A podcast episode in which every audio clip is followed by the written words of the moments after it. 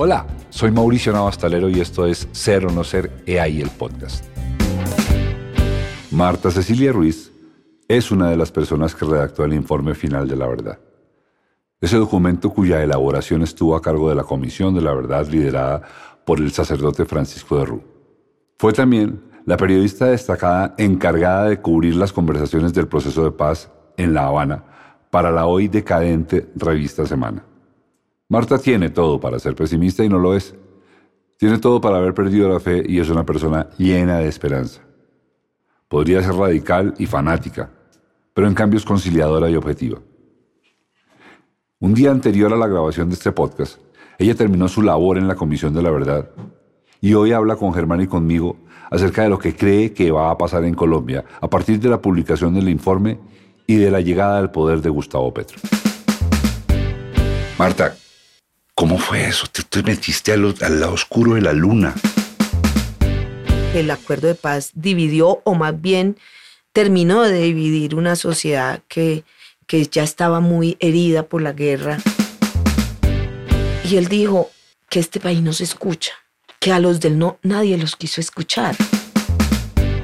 Yo creo que nosotros nos embriagamos con el proceso de paz y no vimos, no oímos a esa Colombia que no estaba segura que no estaba entendiendo el proceso, que no estaba de acuerdo. En mi experiencia en la comisión es que es absolutamente difícil trazar la línea en Colombia entre el que es delincuente y el que no lo es. Yo no creo que haya un señor que dañó al país y la mente de los colombianos.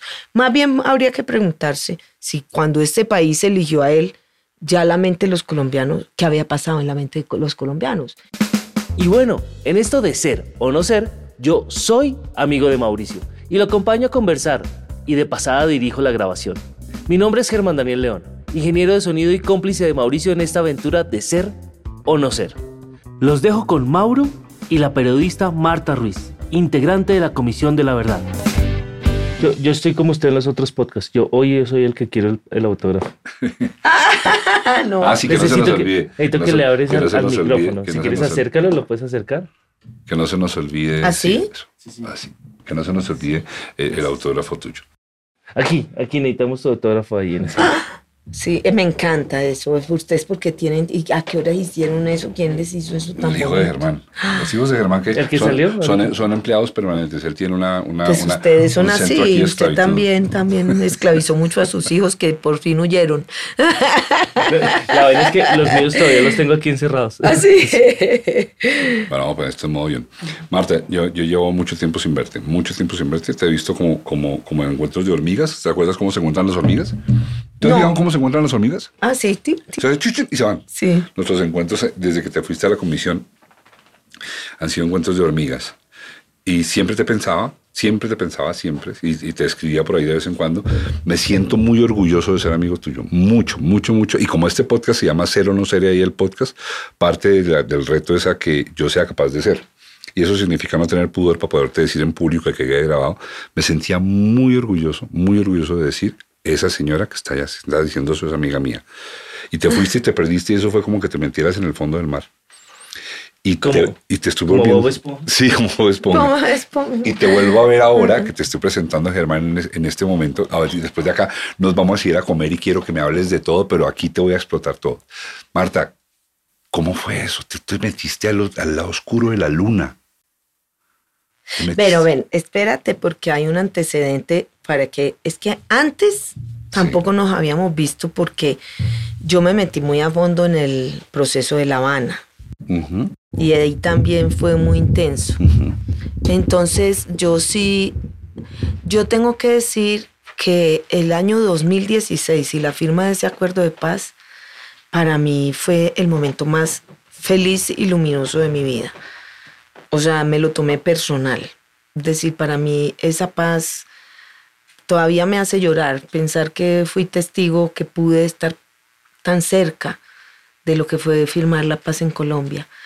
Y, eso también, yo, yo cuando llegué, yo me había retirado un poco de semana, pues yo venía de trabajar en semana mucho tiempo, me había retirado a medias, tú lo sabes, porque en esa época fue que tú y yo nos encontramos. ¿Puedo tutear? Sí, claro. Todo. y no entonces, estás frente a nadie, somos los dos. Entonces, eh, cuando yo volví a semana como de pies y manos es porque tenía la oportunidad de cubrir el acuerdo de paz y para mí eso era el momento más luminoso de 100 años en Colombia. Y yo, em, digamos, cuando yo, la verdad, cuando yo vi la firma del acuerdo, de algún modo en lo personal, yo sentí que ya terminé. Es decir, el periodismo, yo dije, o me reinvento y yo lo dije, yo me voy a poner a estudiar economía, a buscar otra área en la cual para mí sea interesante, pero yo no voy a seguir cubriendo el delito, porque yo cubría una guerra, yo no cubría eh, la historia de los policías y ladrones, ¿sí? Y, sí. ¿cómo explicarle a una persona del común? Estoy hablando no, tengo unión con, periodismo, ni política, ni nada. Mis amigos son así. Eh, y siempre está esta discusión de, es que el acuerdo de paz ganó el no. Y entonces yo les digo, pero es que lo que se firmó no es ese mismo acuerdo de paz. Estoy, estoy yo en el, eh, estoy diciendo la verdad a ellos. No es, no es lo mismo que, que perdió en, el, en las votaciones del sí y el no, sino que es otro acuerdo nuevo, pues, o con modificaciones, pero es otra cosa nueva que se hizo de otra manera. O sea, ya no podemos decir, ah, es que, es que ganó el no, entonces no sirve ese tratado. Sí, a ver, yo creo que me gusta mucho esa pregunta, porque yo he empezado a entender como con el tiempo que, que la paz sí ganó.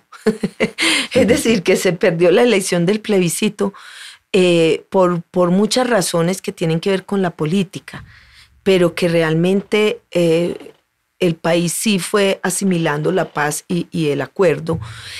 Eh, yo creo que el acuerdo de paz, eh, lo que es que es muy difícil, y, y, es un poco lo que yo vengo diciendo. Yo creo que Colombia fue olvidando que lo que vivía era una guerra. Y fue empezando, se instauró hace muchos años una narrativa, es que lo que teníamos eran unos delincuentes y, esto no es tan sencillo como tener unos delincuentes para echar a la cárcel, sino que una guerra implica que hay un trasfondo político, social, eh, muy, muy profundo. Y yo creo que eso es lo que el acuerdo de paz eh, intentó hacer y por eso eh, lo que más... Ahora, yo creo que es cierto que el acuerdo de paz dividió o más bien terminó de dividir una sociedad que, que ya estaba muy herida por la guerra, con mucho odio, ¿sí? Con mucha desconfianza. Eh, y yo me distancio mucho de quienes piensan que la gente, porque también hay que tener muy en cuenta que, la gente no votó no. Eh, eh, eso sí que fue una votación muy estrecha, sí, no, fue 50 mil votos. y yo creo que la gente que votó no, realmente yo creo que también faltó como mucho diálogo y eso es en parte lo que yo también eh, eh, me impulsó a irme a la comisión. Imagínense que cuando yo estaba, uno de los hechos finales de La Habana, eh, un, un, documentalista británico que se llama Mark Silver, y él hizo para, creo que para Univision quizás, un documental que se llamó El fin de la guerra. Ese documental al final tuvo muchas dificultades, casi no se vio, pero lo lanzaron acá y yo fui a hacerle como la entrevista en el Teatro Colón al director cuando se hizo la premier. Y yo le pregunté a él, usted, él no hablaba español. Él hizo un documental sin hablar en español, lo cual me parecía fabuloso, porque es alguien que, que pudo entender esta historia sin la retórica. Sí, claro. Era maravilloso alguien que entendió todo sin la retórica en un país que todo es bla, bla, bla, bla. Y él entendió todo. Entonces, el documental es una película maravillosa. Entonces yo le pregunté, se llama? El fin de la guerra. Y yo le dije, usted como, como, yo tampoco hablo inglés, entonces tú era con traductor. Yo le dije, usted como, como extranjero, en fin, que, mejor dicho, ¿qué es lo que se lleva? Y él dijo que este país no se escucha, que a los del no nadie los quiso escuchar, ¿sí? Eh, eh, aquí no, nadie se escucha, todo el mundo todo el mundo vocifera, todo el mundo eh, tiene... Eh, y a mí eso me caló muy hondo, las palabras de Mark Silver. Sobre todo viniendo de alguien que no, que no, no se paró en la retórica. ¿Sí? Mira que te voy a contar una cosa. En Canadá, en la universidad, yo me hice muy amigo de un profesor. Canadiense, canadiense puro. Eso hay que señalarlo porque en Canadá es muy difícil encontrar, realmente es muy difícil encontrar canadienses. Es en serio, no es mitológico. Es muy difícil encontrar verdaderos canadienses pasa, pero... Y además, de todas maneras, son una dimensión cultural muy distinta a la de los inmigrantes coreanos, chinos, colombianos, peruanos, españoles, ¿no?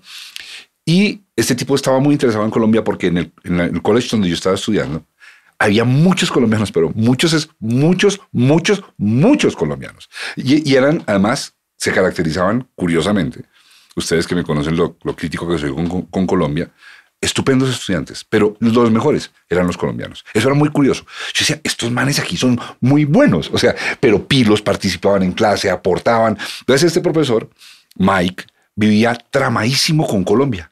Y le gustaba mucho, y sabemos cómo es la gente del primer mundo, cuando se interesan, averiguan, estudian, leen, no son como nosotros que entonces queremos y punto, y hacemos amigos y, mandamos fotos. No, este man se puso y me, me pidió que le recomendara un libro con el que pudiera contactar con Colombia.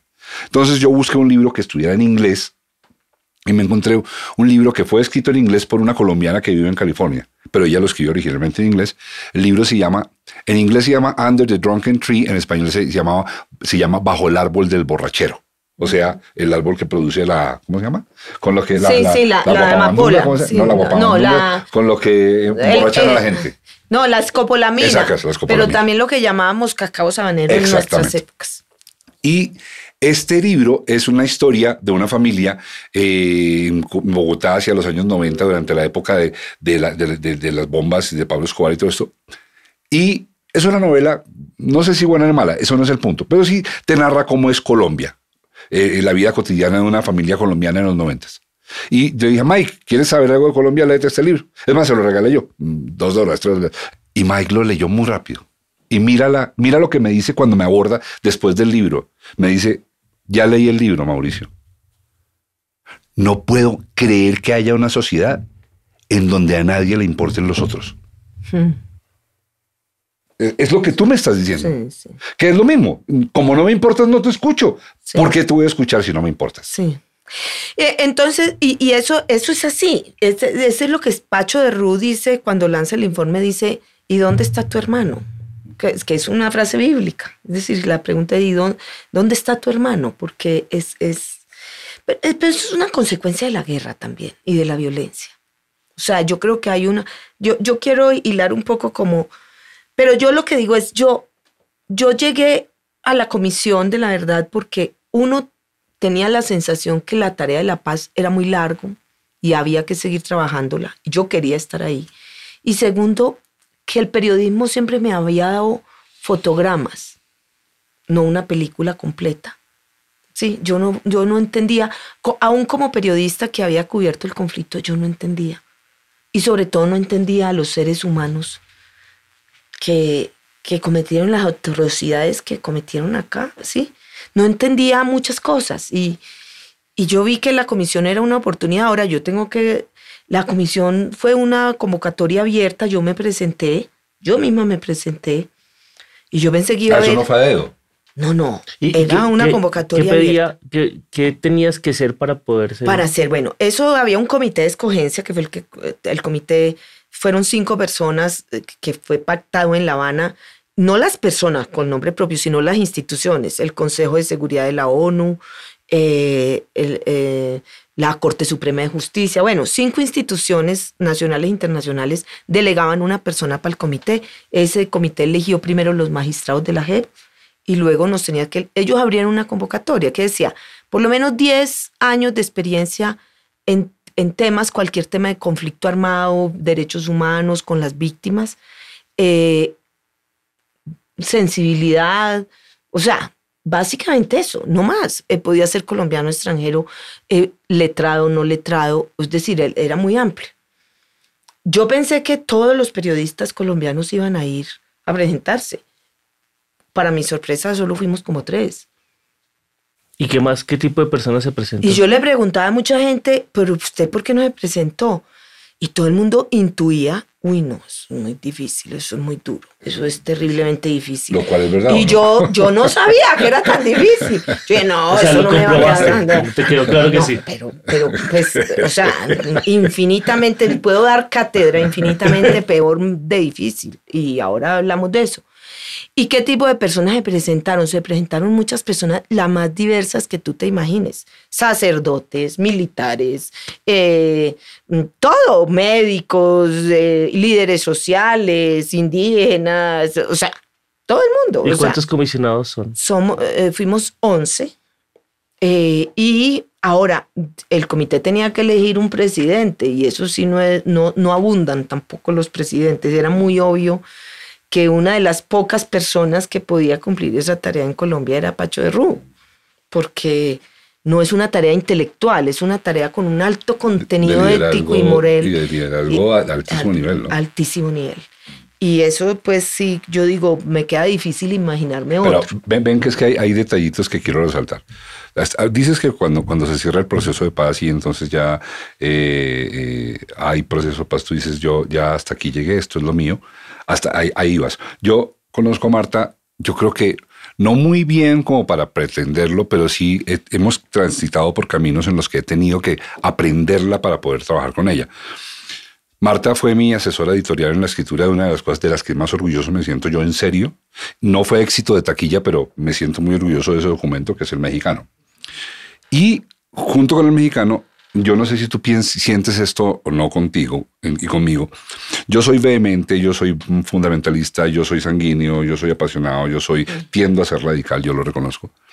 Y tú siempre me enfriaste, siempre como que me agarrabas y me, me, me agarrabas ese ímpetu y me lo bajabas y me decías, no así, no de esa manera, lea esto, mire esto. Es más, me mandaste a leer una de las cosas más bellas que yo he leído, que fue La banalidad del mal. Es de las cosas que más te agradezco, la menciono por lo menos una vez a la semana, para, para hacerme entender cuando el conflicto de, de la polarización y esto. Y dices, ok, hasta aquí llegué, hay proceso de paz y te emocionas, te entusiastas, que, que es una cosa rara porque no, no eres muy de emocionarte fácilmente. O sea, eres, eres armónica, eres serena, eres equilibrada, por eso no me recibes a mí toda mi pendenciera característica y eso. Pero dices, creo en el proceso de paz y te emocionas. ¿Sigues creyendo en eso? Sí, totalmente. Es decir, yo creo totalmente, pero también, pero eh, yo sí, eh, pues he aprendido un poco como al realismo. Es decir, yo, yo es, hoy nomás estaba reflexionando y dije, yo realmente hace muchos años yo no tengo espíritu de activista.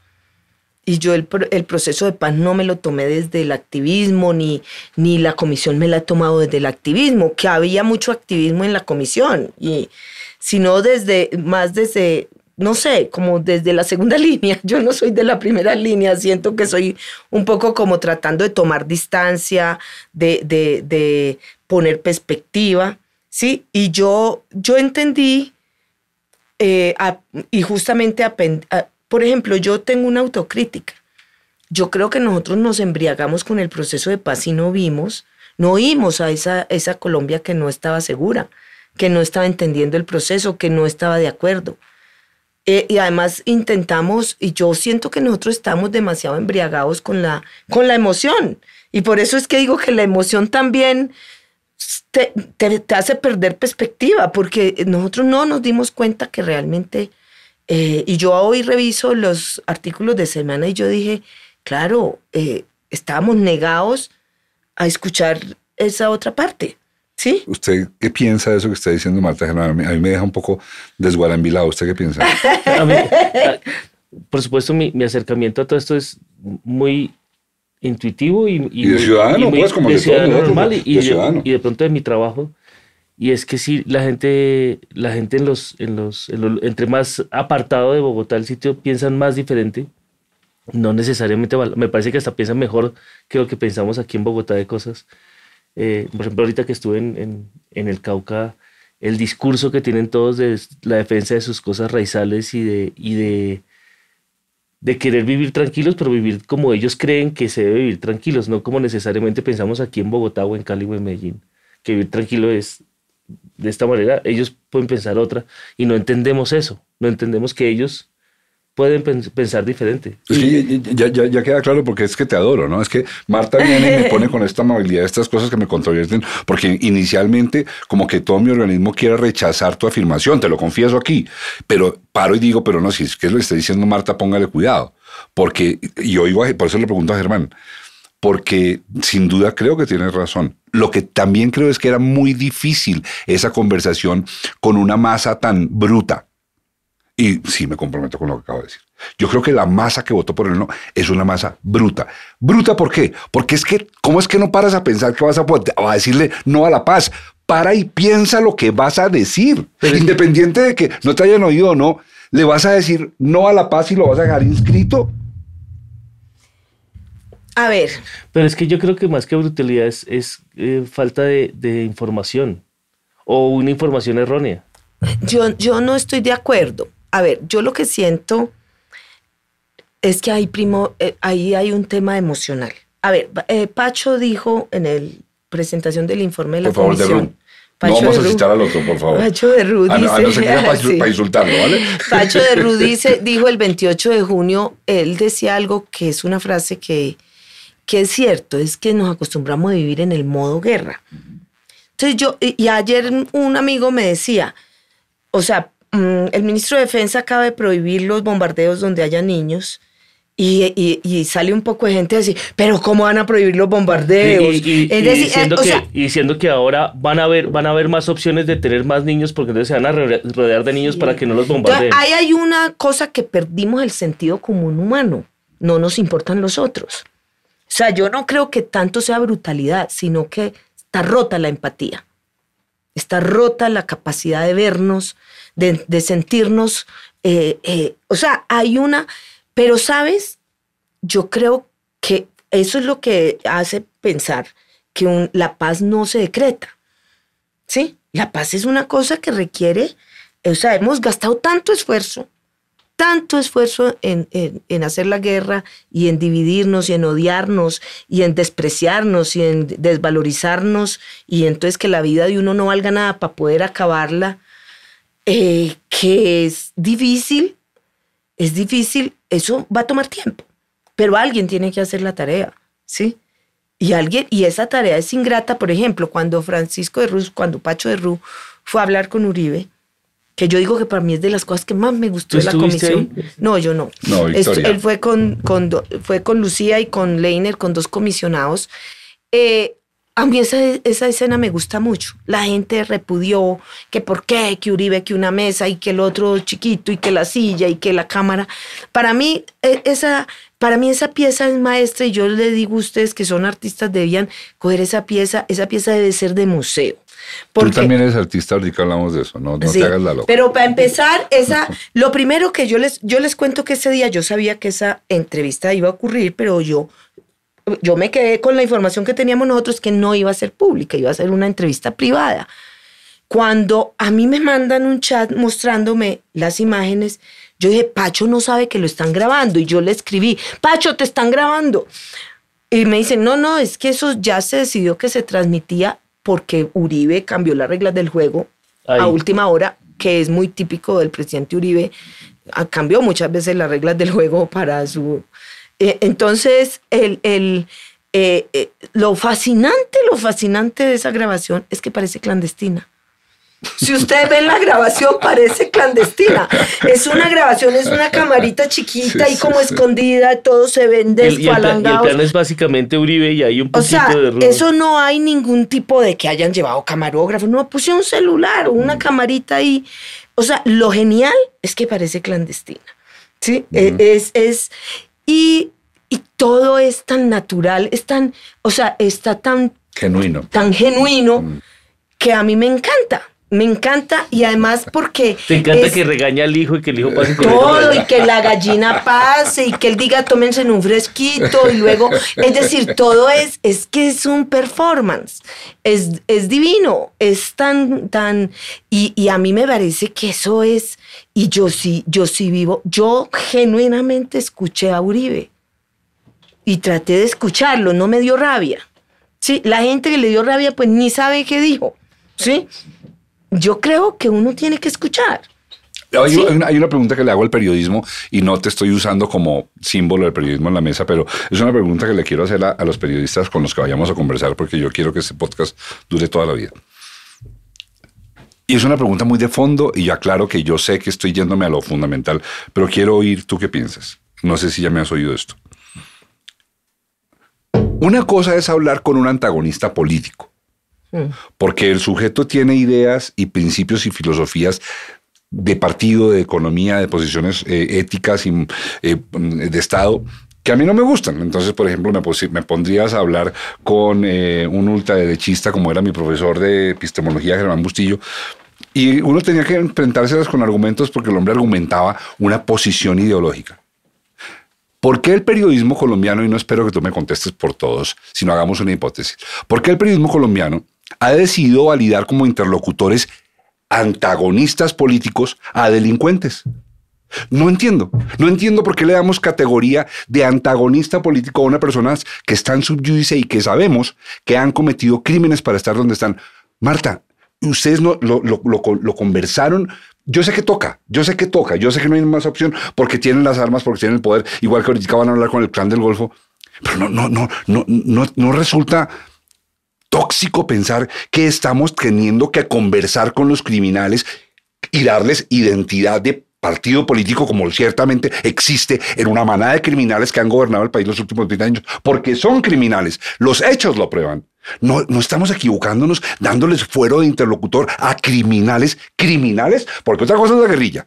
La guerrilla son criminales, pero tienen otro fuero. Estos actuaban en nombre del Estado y en nombre del gobierno. No, no es equivocación. Bueno, Lo que pasa es que... Primero hay que decirle que respire. sí, cálmate, cálmate.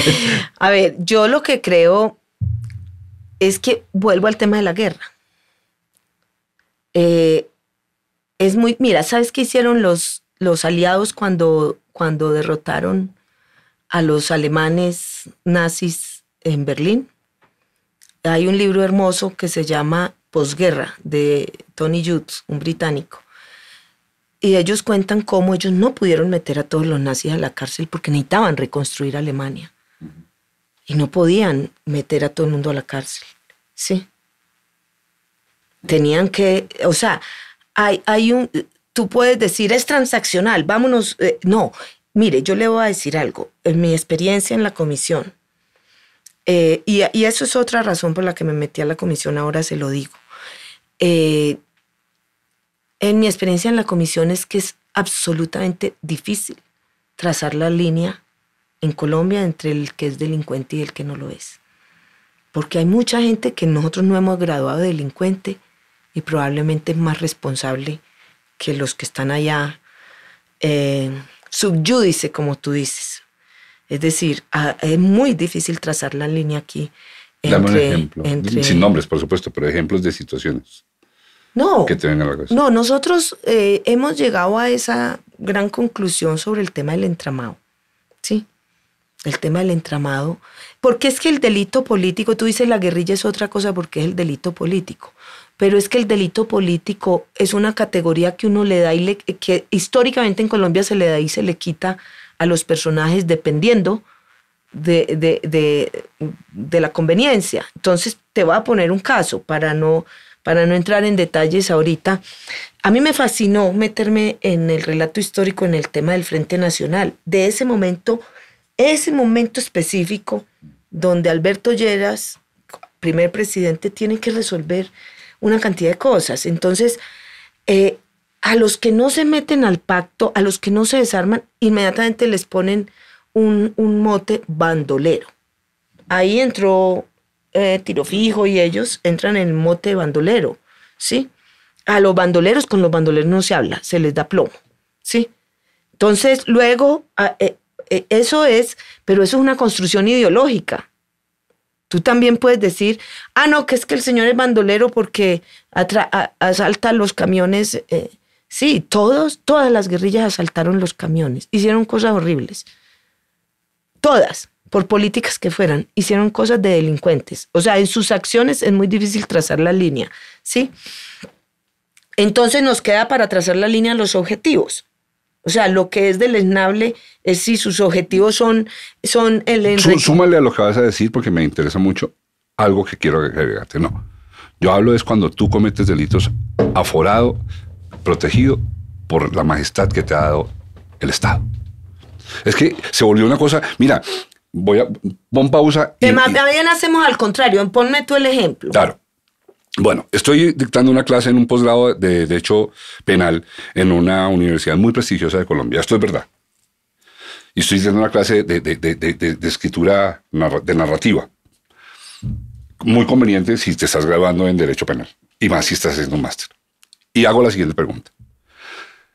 Por favor, escríbanme en un párrafo para ustedes ¿Qué es, mm, ¿Cuál es la diferencia entre un policía que entra con uniformado durante sus horas de servicio a una joyería y atraca la joyería? Y esa misma joyería atracada por un delincuente del Chompiras. Hmm. Se iban a graduar y se graduaron. Me dijeron que ninguna. Hmm. Marta, yo creo lo contrario. Yo creo que cuando tú cometes un delito, bajo el amparo de la majestad, la majestad que te ha dado el Estado, tú eres mucho más delincuente que el guerrillero, porque el guerrillero no, trae ninguna majestad. No, a ver, venga, venga. Eso es cierto. Por eso la responsabilidad del Estado es mayor y la comisión eh, enfoca gran parte de su asignación de responsabilidad en el Estado porque es que el Estado es el garante de la democracia, de muchas cosas. Pero lo, lo, que yo quiero es que tú, como mucha gente, se quite de la cabeza para hablar de estos temas el código penal. Porque es que es una guerra. Y en una guerra, eh, Pasan cosas. para empezar en una guerra, se puede matar, ¿cierto? Lo que pasa es que no se puede matar de cualquier manera. ¿Cierto? Hay cosas que en la guerra se pueden... Por eso es tan importante lo que hizo el acuerdo de paz con la JEP, es decir, vamos a tomar en cuenta el DIH, el derecho internacional humanitario que regula las guerras. Nosotros no podemos leer una guerra desde el derecho penal, porque es que ya cuando alguien se alza en armas, ya se quedó por fuera del ordenamiento jurídico. ¿Sí? Y, por supuesto, la obligación del Estado es combatir a ese... Entonces, pregunto, entonces en ese marco, yo debería, para poder conversar en esa dimensión, y estoy queriendo hacerlo, tú me conoces, yo no te antagonizo, yo debería conceder a un tipo como Uribe no un presidente, sino un combatiente. Pues sabes que yo creo que hay, hay algo que es muy... No, no es un combatiente porque no es un hombre armado, pero él dio las órdenes de las Fuerzas Armadas, comanda, como dio las órdenes Petro de que no bombardeen. Es decir, quien tiene que rendir cuentas ante el país por lo que hacen las Fuerzas Armadas son los presidentes. Eso para mí está clarísimo. Pero entonces no hay un problema. No está claro para todo el mundo. No, hay un problema entonces en el Tratado de Paz donde dice que a los presidentes no los van a tocar. No, lo que dice es que la JEP no es, no es el tribunal de los presidentes. O sea, el acuerdo de paz no dice que dice que la JEP no tiene eh, no, no jurisdicción. ellos, pero la, los presidentes tienen su juez natural que, que es la, la, no el Congreso, la, mm. comisión de acusaciones. La comisión de sí. Sí, pero, pero digamos la eh, no, es que no se puedan tocar. Eh, yo, yo yo creo que hay, o sea, gran parte del, problema existencial que hay hoy y gran parte de mí, mis dilemas, porque yo también voy a hablar mucho de mis dilemas, es ese. Mira, eh, voy a plantear el, uno de los grandes dilemas del informe de la comisión. ¿Se mandan solo los militares o no? Los militares hoy dicen, nosotros siempre hemos obedecido al, a, a la política, lo que nos digan. Eso es parcialmente cierto. Eso es parcialmente cierto, porque también la política les dejó hacer sin, sin pararlos y muchos políticos, y eso sí lo comprobamos nosotros y lo comprobé yo, y ministros de defensa y presidentes le tenían miedo a los militares. Nunca eh, dejaron que eso fuera allá, ¿sí? Pero la prueba de hoy, ellos dicen hoy, alzan la mano. Ayer a Core dijo, miren, miren que somos tan disciplinados que vea, ahí estamos eh, eh, trabajándole a Petro. Entonces, ahí hay unas verdades, ese es el tema, a eso no te va a gustar a ti, Mauricio. Pero que las verdades nuestras todas son un poco grises. Son, no, no, no, no. Son un poco. sí. No, yo, yo, yo solamente quiero irme por tu lado porque me gusta, ya sabes, me enseñas mucho. Deberíamos entonces, para que la conversación técnicamente se mantengan donde se tienen que mantener, que cuando hablemos de esto a un tipo como Álvaro Uribe, yo le, lo desmonte de presidente y lo reconozca como el líder de un ejército combatiente contra todo que, que se está matando? Creo que es un presidente en guerra, en una guerra. Sí. Y que él negó todo el tiempo. Que él negó, pero él hizo también. ¿Viste? O sea, hay, hay, claro, es que, es que ese es el problema de, de las matrices ideológicas, ¿cierto? Uribe, Uribe, Uribe negó la guerra y dijo, estos señores son unos delincuentes, aplíqueseles el, el, el, ojo con los riesgos que eso trae. Aplíqueseles el derecho penal. Ellos son unos delincuentes. Con delincuentes yo no hablo hasta que no dejen las armas, porque con delincuentes no se habla. Ellos, eh, sus prácticas son de delincuentes. Y ojo que eso, eso lleva a olvidar el DIH. Entonces, él, siempre estuvo en una, eh, eh, eh, Uribe, el gobierno de Uribe siempre estuvo en una gran, como es la manipulación discursiva, sí, es, en una estrategia propagandística, creando una realidad paralela. Es que no existe el conflicto, pero en el terreno sí tienen que aplicar el DIH, porque no aplicar el DIH te lleva a bombardear campamentos con niños y te lleva a matar civiles. Sí, porque son con la explicación de que no estaban cogiendo café como son delincuentes, sí, eh, ojo. Entonces, ¿sí me entiendes? Es que, entonces, sí, yo sí creo, eh, y yo creo que nosotros tenemos, y ojalá, estas son las imperfecciones del acuerdo de paz. Pero por eso nosotros llevamos a todos los presidentes a hablar a la comisión. Y la primera pregunta le dijimos, en su gobierno hubo dos millones de víctimas. ¿Usted qué hizo? ¿Por qué? ¿Usted qué explicación se da a usted mismo? Sí, la comisión no es un juez. No, eso está clarísimo. Pero nosotros sí, y con Pacho en particular, Pacho de Ru, y yo muy discípula de él en eso, yo decía, las entrevistas tienen que ser no una ocasión para poner en evidencia al personaje, puede ser, frente al país, sino para que el propio personaje se interpele. Porque en Colombia los presidentes creen que ellos eh, son presidentes de otro país lo que eh, gran parte de los presidentes creen que eso que pasó, eso, eso pasó porque, ¡ah! ¿sí? En un descuido. Porque eso, eso no, no eso, o sea, eh, yo me acuerdo que Pacho, la primera pregunta que Samper fue el primer presidente que fue, Pacho le dije, pero entonces si usted era un hombre demócrata, por la paz todo, y todo esto que pasó, entonces que un presidente acaso no tiene el poder para... Y eso es una pregunta, ¿sí? Eh, Pastrana, me consta en su entrevista, Pastrana intentó hacer la paz y fue los peores años, los peores años, ¿sí? Del país, de masacres, fueron... Entonces uno dice, eh, eh, ahí, eso no les pasó en un país del lado, les pasó en el país que ellos gobernaban. Entonces yo sí creo que Colombia sí tiene que hacer un pedir cuentas de la responsabilidad política de quienes nos gobernaron. Y, les pregunto, ¿y no les parece a ustedes que parte del fandango sobre el cual uno camina cuando se mete allí es sin duda el lenguaje? Sin duda es el, lenguaje determinado. Y, aquí voy con esto. Cuando el, cuando el Estado que gobierna una sociedad, llámese Colombia o Finlandia, lo que sea, cuando el Estado pierde la majestad del Estado, yo creo, yo creo, ahí sí soy fundamentalista, yo creo que el Estado tiene una majestad, o sea, que el Estado, esa cosa que la bandera y por lo que lloran y la selección Colombia y cuando se, se arrodillan, eso incluye toda una majestad que incluye sus dignatarios. Cuando el Estado en su gran majestad tiene un tipo que al teléfono dice, te voy a romper la cara, marica, no estamos hablando de que el Estado perdió la majestad, luego tenemos que hablar de ese sujeto de una manera distinta. Sí. Bueno, yo lo que creo es que eh, para mí está muy claro que los presidentes y los líderes tienen una responsabilidad muy grande ética y política. Cuando un presidente descalifica, eh, estigmatiza, genera sospecha, insulta, eso sí es la, teoría del, del cristal roto que hablaba Mocus. Sí, que cuando tú encuentras un edificio donde se quebró un cristal, lo rompen y nadie hace nada, a los ocho días están rotos todos los cristales. Es decir, con eso tú ya pones, el, el presidente es el primer violín. Él pone la nota y por ahí se va. Yo, he hecho una reflexión sobre Petro. Petro ganó, antes de ganar él ya había llamado un acuerdo, Petro no, no salió a desafiar a nadie. Inmediatamente las aguas, la tal polarización desapareció. Inmediatamente.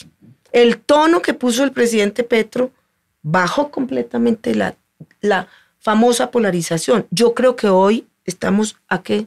Finales de, de agosto. Nadie habla de que estamos polarizados. No, hay una tregua. ¿sí? Entonces, eh, el, el, presidente es el primer violín, pone el tono. Cuando un ministro de defensa como Iván Velázquez sale en un tono sobrio, a cuando sale un machote a decir que es que vamos a ver, ¿no? De qué. Es decir. que son máquinas de guerra. Sí, eso. Es decir, hay una. Es que el lenguaje es lo más afectado con la guerra. O sea, cuando. Y yo, yo sé que tú eres mm, muy. A ti te enerva todo eso del delito, pero es que yo quiero decirte que venimos de, de unos años. es que el delito en Colombia es. es es, es una enfermedad muy extendida. Dijo Petro, eh, la violencia nuestra es endémica. Entonces, si nosotros vamos a proscribir a todos los delincuentes, pues nos quedamos realmente, es decir, es que tenemos que construir un país también con esos delincuentes. Sí, eso, eso me desconcertó, sobre todo al final de la campaña de Petro. Yo, yo, yo pues, la, la, la miré con, con cierta distancia, por supuesto, voté por él, sigo mirándolo con distancia, tengo algunas distancias que, que, que, no, me, no me hacen antagónico suyo, pero cuando empezó a hacer esto con los cristianos y luego con gente de... de, de bueno, los cristianos no es que sean delincuentes, lo que pasa es que están locos, que eso es otra cosa, pero, pero cuando, cuando, empezó a, cuando empezó a hacerlo con otras personas que sí realmente tenían vínculos con el Código Penal y, y se inventó esta cosa de, de, lo, lo que hizo cuando, cuando, no, cuando, o sea, cuando el hermano y toda esa vaina y se inventó ah. esta teoría que trajo por este teórico francés para salir, que era evidentemente retórica, para salir bien, jugándola bien, porque evidentemente lo agarró todo por sorpresa cuando agarraron al hermano en la picota. Y salió con la del perdón social. Salió con esta teoría. Fíjate que yo dije, esto es retórica y el tipo se está saliendo a punta retórica, que él se sabe bueno en eso. Pero de pronto, ¿por qué no? De pronto, ¿por qué no? Sí, de pronto si la cosa está tan grave, de repente, ¿por qué no hablar con los criminales del clan del Golfo si ya no pude derrotarlos? De repente lo más sensato es hablarles. Pero digámosles criminales. Y no importa. Y nos abrazamos con los criminales y los perdonamos a los criminales, pero no les damos carácter de prócer como al señor este Uribe. Bueno, yo no, yo no, eh, yo no comparto. Eh, eh, me vas a decir que me volví políticamente correcta. Yo no creo que los cristianos estén locos. Yo creo que hay, hay una gente que manipula.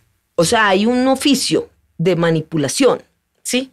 Y, la, todo, y para eso está el discurso y los políticos y los religiosos. Hay un arte de la manipulación que es muy exitoso entre nosotros, ¿sí? Periodismo, eh, todo eso ha funcionado muy bien y hay estrategas de eso. Entonces, digamos, yo no creo que los cristianos estén locos, sino que hay detrás de muchas iglesias y de muchos eh, sectas hay un, un, gran programa. Pero yo, yo no, eh es que no sé, yo, yo no tengo, no sé, eh, no, no, no, me descoloca un poco la manera como tú me pones el debate. Porque es que no podemos hablar con Uribe porque está subyúdice. No, no, que no podamos hablar. Sí. Que hablemos en la categoría que le corresponde. Eso es lo que yo sí, pido. Sí. Igual que me pasa con los periodistas, eh, recientemente se lo, se lo dije a Daniel Samper cuando conversamos, y es, periodistas que admiro y que leo con gusto. Y redactan de la siguiente manera. Ojalá el presidente, refiriéndose a Duque, ojalá el presidente se diera cuenta, querido, ya se dio cuenta hace rato. Él está haciendo lo que quiere hacer y él no está haciendo eso por equivocación. Él tiene un plan que no tiene nada que ver con tu discurso de buenas intenciones de decirle al presidente, presidente, ¿no te has dado cuenta que estás matando niños en la selva? Él lo sabe y él iba a matar niños en la selva y lo sabía deliberadamente. No tengo la menor duda.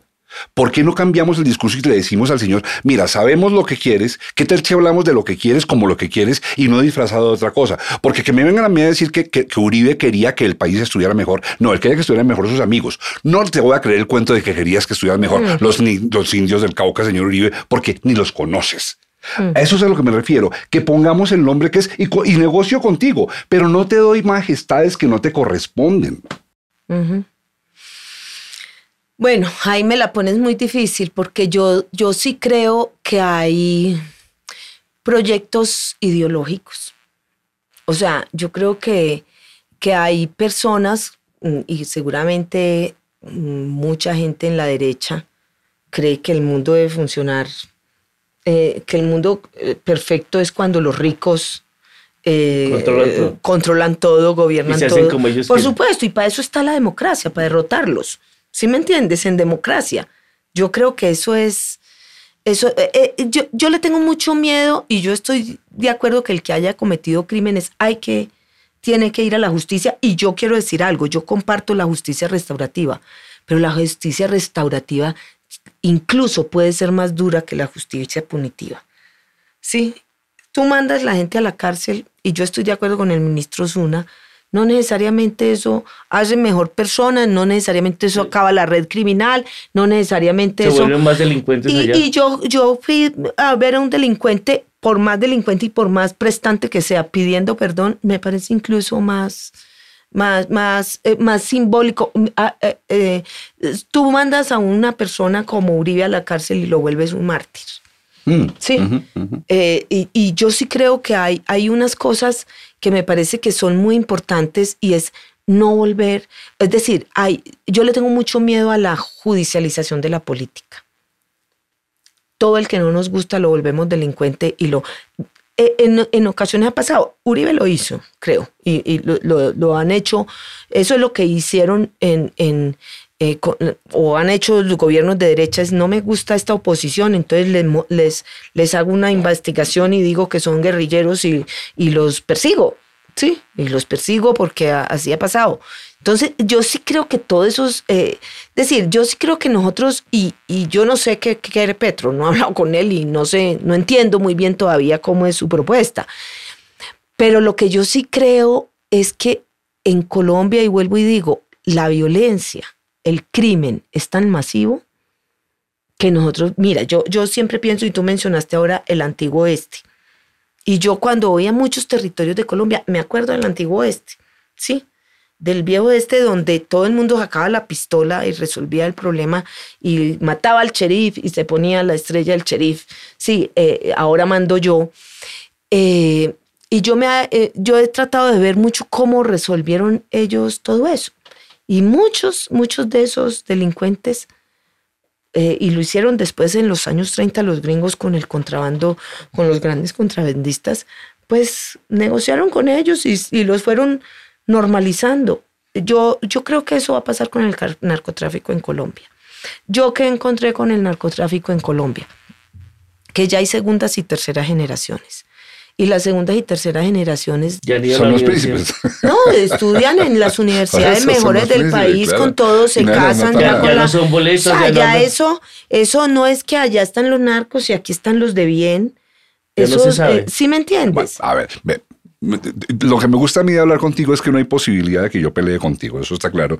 Y, y- y- y- independiente de que a veces pareciera que somos punaces en la, en- pero no. Mira, el padre de Ru, acerca de quien no sé si supiste, eh, yo escribía para Diario Criterio y escribí una columna que me encantó de- porque salía a, abrazarlo por lo que él hizo en la entrevista con Álvaro Uribe. Me pareció, es más, lo comparé con, el lavatorio de pies, me pareció bellísimo el acto que él hizo de yo estoy aquí para hacer esto usted piensa lo que quiera. Eso me gustó mucho. Pero el padre de Ru, en una de sus últimas manifestaciones, no la de hoy, de la que quiero que hablemos, cuando dice que no era política de Estado, que me parece interesantísimo el debate, pero previo a eso, él dice que, eh, que se aterra, que se aterra no, que le impacta o que, quiere, o que quiere señalar, la palabra exacta no la conozco, que Colombia se acostumbró Tú, tú, lo dijiste, a vivir en guerra o a la guerra.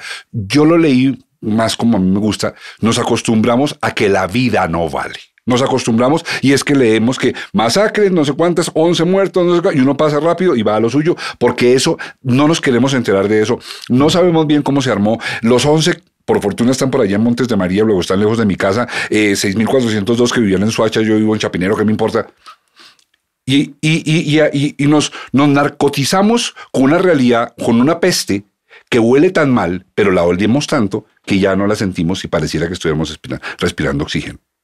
A mí me parece que, que, eso, que lo dijo el padre Arru, así lo interpreté yo y me gustaría mucho que me digas si te parece que estoy muy, muy fanático.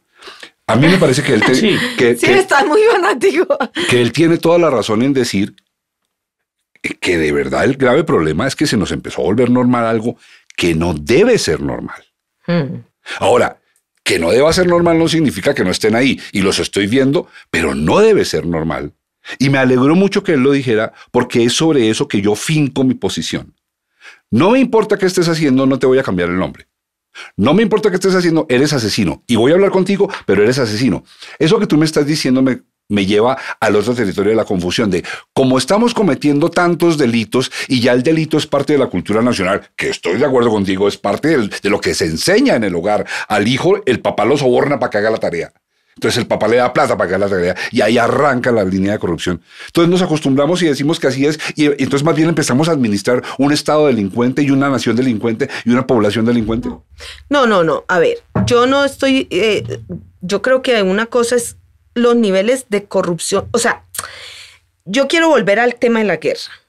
Yo no quiero hablarte del tema del delito, porque yo no estoy en el tema del derecho, ¿sí? Yo no juzgo delincuentes. No, no. Yo digo, para mí el terreno de la guerra es un terreno donde se cruzaron muchas violencias.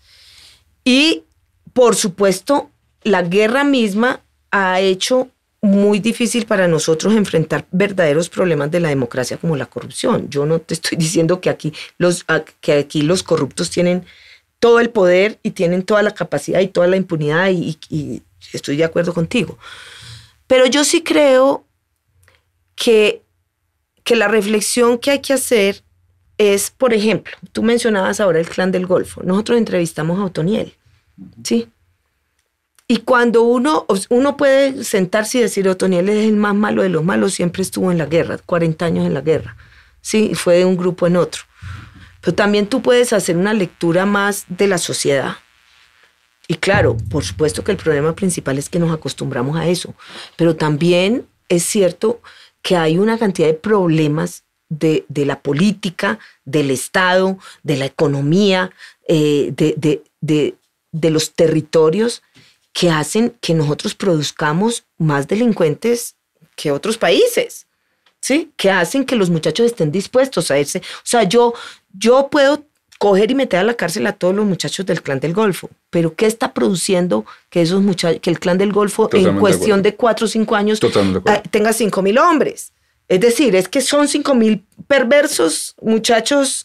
Eh, ¿Qué los convence que se vayan? Malos, o es que hay, nosotros tenemos que decir, vea, esta gente no estaría en este narcotráfico, no estarían estos muchachos allí, si no es porque yo eh, eh, estoy expulsándolos del Estado de Derecho. ¿Sí me entiendes? Yo creo que hay una reflexión. sí, no estoy de acuerdo del todo. Creo que no puedo, no puedo, no puedo no alojar tu raciocinio y sería yo un necio y, si un bestia. Sí, usted si, necio. Si no, lo. No, solo que a eso le agrego que particularmente en Colombia hay unos, unos, unos, preinstalados culturales y habituales que hacen que eso no sea grave. Ah, eh, pero es que ahí es donde estamos hablando de cosas muy distintas. Porque es que estamos hablando de unas élites corruptas, de unas élites corruptas absolutamente eh, en una zona de confort en su corrupción y en el poder, etcétera, ¿sí? Eh, y yo creo que eso, eso es parte de lo que hay que, digamos, ¿por qué la JEP, por ejemplo, no ha recibido cantidad de ellos?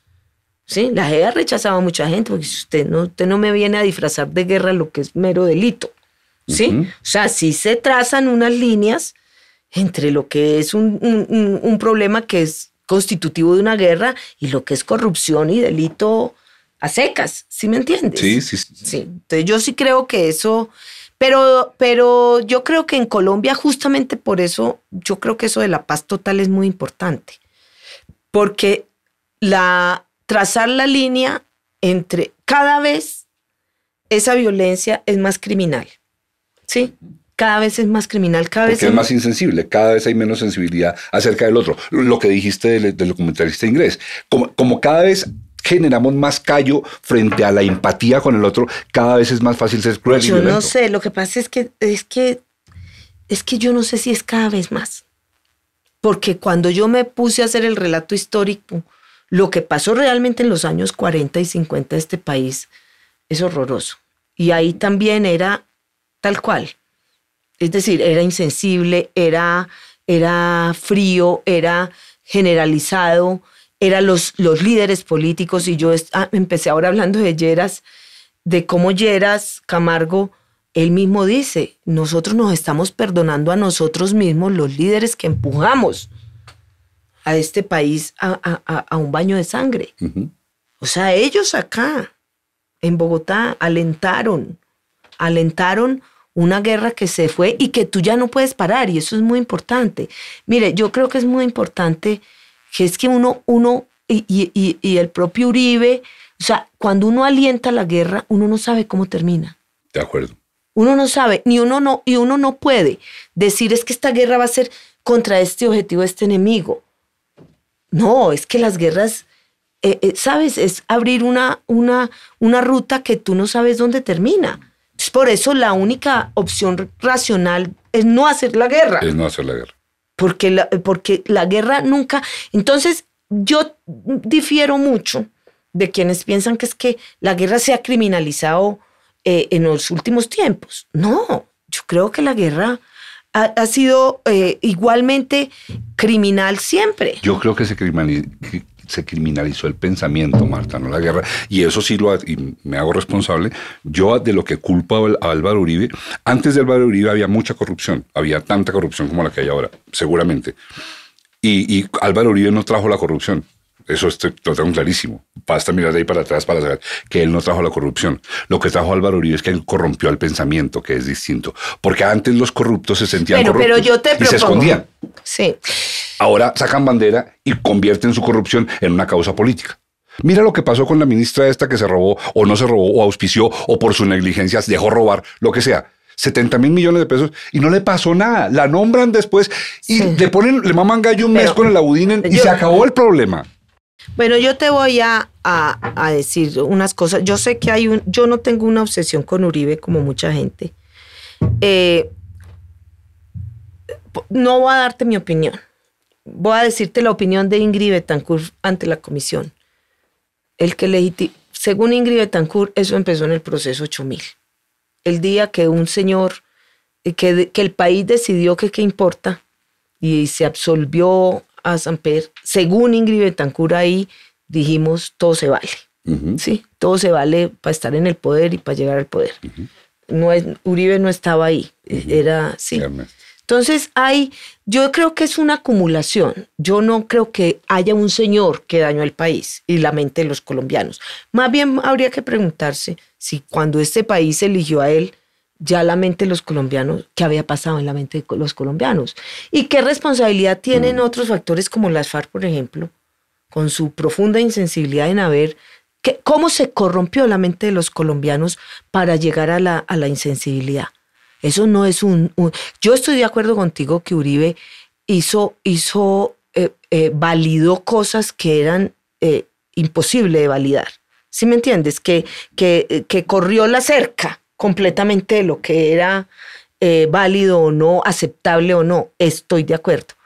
Pero yo sí creo, y, yo sí creo que hay, hay una cosa, es que, es que esto es una acumulación de factores de largo plazo y con muchos actores, y, en esto ni la insurgencia es, la insurgencia no es inocente, no es inocente en, en esa perversión de la mente de los colombianos, como no los, los políticos, estoy hablando del proceso 8000.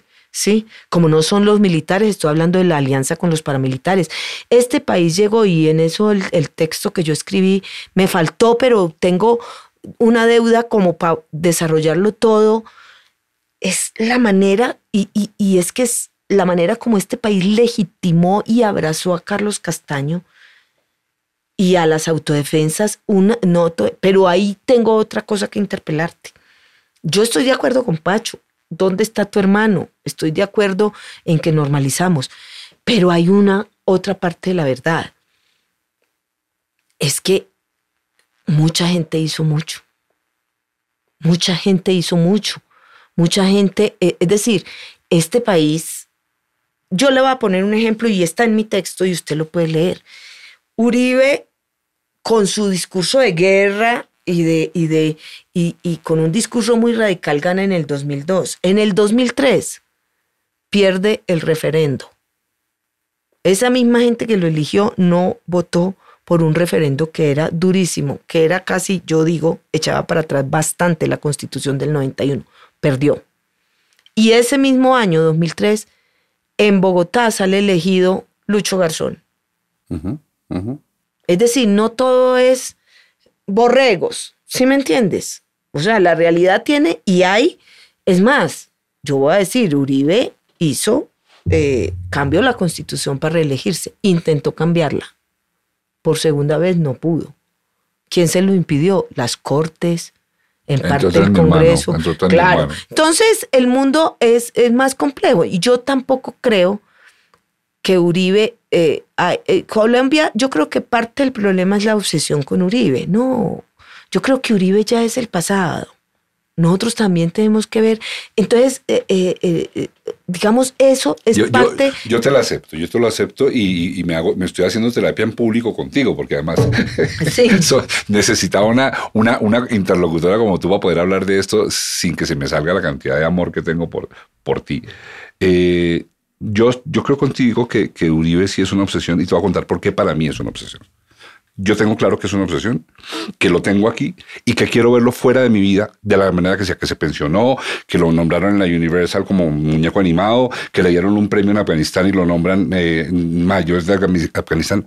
¿Sabes por qué? Porque tengo una sensibilidad muy loca. Yo pienso en las mamás de, de, Yo pienso, tú sabes cómo quiero a mis hijos. A Fernando una vez en Chía lo abordaron unos paramilitares y lo esculcaron para saber si él era de ideas de izquierda. Y Fernando por fortuna se dio cuenta, salió y se dijo que él era uribista. Yo pienso que a mí me hubieran tocado un hijo y luego salga el presidente del país a decirme que no estaría tomando café. Marta, se me construye toda una teoría. Ahí, ahí no yo no necesito más. Yo no necesito saber si Uribe robó o no robó, que seguramente sí. No necesito saber qué más hizo. A mí me basta con que bajo su amparo se mataron personas inocentes para proteger su idea de Estado. Hmm. No necesito más. No necesito llegar al Ministerio de Hacienda ni al de Desarrollo Económico. Eso no es suficiente que hayamos tenido, y, aquí voy a enganchar con la, con, la afirmación del padre de Ruboy, que me encanta como tema. No sé si estoy de acuerdo con él o no, pero me encanta como tema que él sale a decir, no podemos decir, o al menos yo, Francisco de no puedo decir que eso sea una política de Estado. Él sale a decirlo y el man se mete en un berenjenal estupendo. Yo no sabría si contradecirlo o no, pero lo que sí sé es que había un amparo del Estado para que eso pasara, ¿o no? Sí, estoy de acuerdo contigo.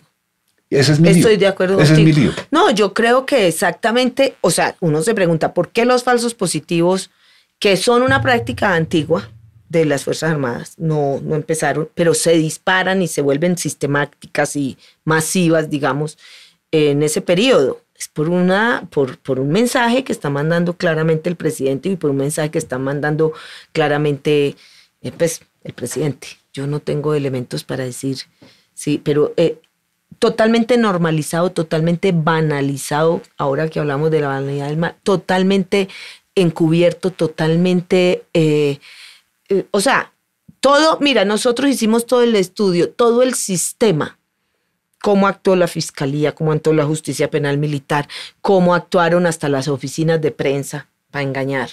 O sea, es un sistema hecho para, para, para engañar al pueblo colombiano, en primer lugar, diciendo que, que una guerra se gana matando gente, lo cual no es cierto. Una guerra no se gana matando gente. Eso es muy importante. ¿Sí? Porque eso es, eh, y, sí, yo sí creo que... ¿Cómo se gana la guerra? ¿Ah? ¿Cómo se gana? Pues mira, yo creo que una guerra se gana cuando, cuando se derrota al enemigo y el enemigo, y todas guerras se ganan y se pierden, sobre todo políticamente. O sea, es una cosa más política. Claro, porque es que, mira, eh, hay una, hay, tú puedes ganar, eh, te voy a poner un caso que, de nuevo, no voy a dar mi opinión, sino voy a citar. Los militares y, militares colombianos siempre dicen, eh, por ejemplo, Estados Unidos en Vietnam o sea, las cifras entre los soldados estadounidenses que, murieron y los que ellos mataron del Vietcong son de uno a mil. Es decir, pero perdieron los gringos. Pero perdieron, porque tú no tienes la, eh, pierdes la legitimidad de, tu, de, de, esa guerra. Los gringos pusieron, o sea, mataron más norvietnamitas y no ganaron la guerra. ¿Sí? Eso es así. ¿Sí? Tú nos dijiste ahorita que la comisión se acabó, o sea, ya no eres comisionada de paz. Sí Pero ahora, ¿qué sigue? No para ti, sino para el proceso. Bueno, pero entonces eso me implica volver al principio, donde nos vemos. Eh, cuando yo llego a la comisión, yo digo, las comisiones de la verdad siempre son como un dispositivo transitorio para como que sirva de catalizador, para decir, eh, eh, para sentarse a mirar el pasado, saldar cuentas con el pasado y... Es como para contar la historia. No, es, para eso están los historiadores.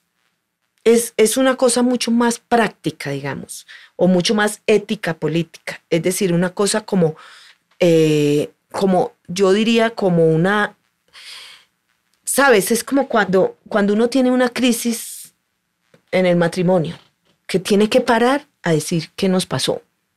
Terapia. Es una terapia. Verbalizar lo que pasó. Es una terapia y volver a decir, bueno, somos capaces de seguir juntos o no y con qué reglas del juego vamos a seguir juntos. Es eso. Es decir, eh, eh, ya es, si es reconstruir la historia, sí, seguramente habrá que aclarar los hechos de lo que pasó para uno poder perdonarse o no. Sí, eso es lo que hace la comisión, esclarecer unos hechos, pero sin duda la comisión es un momento de catarsis, de decir nosotros tenemos, mire de dónde venimos y explicar. La comisión tiene que brindar una explicación. La gran explicación que brinda Pacho es la explicación ética. Perdimos la noción del otro, perdimos, eh, ya no nos duele, no nos duele el otro, ¿sí? Y eh, nosotros tenemos otras explicaciones adicionales, digamos, mm, esa es muy fuerte, pero hay unas explicaciones sobre el Estado, sobre eso, esas políticas de Estado, eh, sobre si es política o no. Pues Pacho, cuando dice que no, es, él no cree que es una política, él, lo está dejando como constancia, ¿sí? Él lo está dejando como constancia. Eh, porque el informe no dice expresamente era una política, dice, pero dice si hubo cantidad de incentivos y de actuaciones del Estado que permitieron que eso se perpetuara, se hiciera en todas partes. Eh, o sea, eh, es tan, tan es así que el día que, que Santos y, el presidente Uribe mm, separan a 27 militares de las Fuerzas Armadas, inmediatamente frenan. Las cifras caen así, de, acá, de 2000 a cero. ¿sí? Esas ejecuciones. Entonces, eh, eh, sí había forma de pararlo. ¿sí? Siempre hay forma de pararlo. ¿sí? Ellos tienen el poder, ellos pueden pararlo. Entonces, sí, sí hay, hay una decisión política. Y ellos, y, y, y, yo, yo sí creo, para mí es muy claro porque es que las políticas no están escritas todas. ¿Sí? Pero la manera como eso, por lo menos en determinado momento, y en determinadas estructuras, eso se realizó, yo sí creo que constituye eh, una política, como creo que constituye una política el paramilitarismo. Es decir, que hubo una, eh, y no está escrito en ninguna parte, eh, dice vaya mate civiles. No. Pero toda, toda la conjunción de factores y la manera como se toleró es que una práctica, y eso está estudiado en las ciencias sociales, una práctica también se hace por tolerancia. Cuando tú toleras una cosa, eh, pues una práctica se vuelve política. El padre de Rus sabe que se, peca, que, se peca por pensamiento, palabra, obra u omisión. Sí. En este caso, si bien es cierto el Estado no da la orden, el Estado amparaba las acciones. No, y, y, digamos, hay, hay una, vuelvo y digo, hay una, cuando una cosa es una práctica, por ejemplo, ¿El Estado o el gobierno? El Estado. En este caso el Estado. Mm, bueno. Sí, son gobiernos y como cabeza, lo que pasa es que los presidentes son cabezas del Estado. Por eso es tan importante, pero yo en el tema de falsos positivos sí creo que hay, hay, hay que cuestionar a todo el Estado. Yo le voy a decir yo por qué cuestiono al Estado. Yo cuestiono al Congreso de la República, porque el Congreso de la República tiene la tarea de hacer, pedirle rendición de cuentas a las fuerzas militares. ¿Sabe quién sanciona a las fuerzas militares colombianas cuando violan los derechos humanos? El Congreso de los Estados Unidos. Les quita el presupuesto. El Congreso colombiano jamás le quita el presupuesto por violaciones de... El Congreso de los Estados Unidos vigila al, al, al, al ejército colombiano. ¿sí? Por supuesto, tiene que rendir cuentas la Fiscalía y, las, y la Corte Suprema, que jamás han sido capaces de juzgar a los altos oficiales involucrados. Eh, eh, es decir, hasta ahora, primero a los, a los generales más, más eh, involucrados en violaciones de derechos humanos o señalados por lo menos, lo primero le quitan la visa de Estados Unidos. Y luego en Colombia se les, se les garantiza, es decir, las cortes fallaron. ¿Sí? Y falló la fiscalía también. Es decir, es que, es que hay ahí un sistema. ¿Sí? Y yo sí creo, yo no quiero eludir responsabilidades individuales porque creo que existen, pero tampoco quiero perder de vista que hay un sistema. Y es un sistema, y es un, perdóname que te interrumpa, creo, voy a, sumarle a tu raciocinio, es un sistema que, que, que, que, para, mi, para mi observación es un sistema además es cultural. Y voy a decir eso, por eso, por eso enfatizo tanto en que le pongamos a la persona el nombre que corresponde, así hablemos con ella y así le perdonemos y así le demos un premio. Pero que digamos, te estoy dando un premio porque eras un criminal que se rehabilitó, no porque seas un antagonista político. ¿A qué voy? Estoy en un cóctel yo de, un canal para el que trabajé y de cuyo nombre no quiero acordarme, y estoy con todos los ejecutivos de ese canal. Y al lado mío hay un ejecutivo de esos que, estaba conversando conmigo sobre, en aquel momento, las, chuzadas que hizo Álvaro Uribe Vélez a la Corte Suprema de Justicia. Entonces, yo digo esto y aún lo digo, yo digo, a ver un momentico, estoy diciendo Álvaro Uribe Vélez era el presidente de una república democráticamente elegido y el tipo mandó chuzar a los magistrados del otro poder. Entonces yo le digo a este personaje, oiga, pero es que lo que pasó es gravísimo. O sea, usted, usted lee la magnitud de lo que pasó, que el presidente de la República mande chuzar el teléfono privado de un magistrado de la Corte Suprema. ¿Usted entiende eso? El tipo me contesta, ay Mauricio, pero eso ha pasado toda la vida. Luego el problema es cultural. No, no es, que, Y, se ve mucho esa cosa. A mí no hay nada que me parezca más pendejo en Colombia decir, ah, es que estamos en, Cundinamarca y no en Dinamarca. No, puede ser la razón para que todo pase. Pero yo digo algo, vea, yo ahí yo tengo también unos matices, yo, porque, incluso con Pacho, porque yo creo que es cultural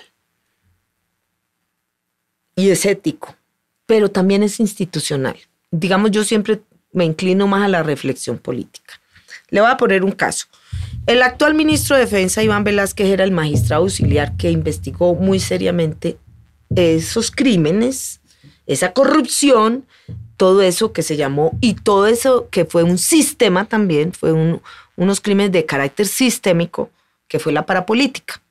¿Por qué no se llega al fondo y no se termina esa investigación?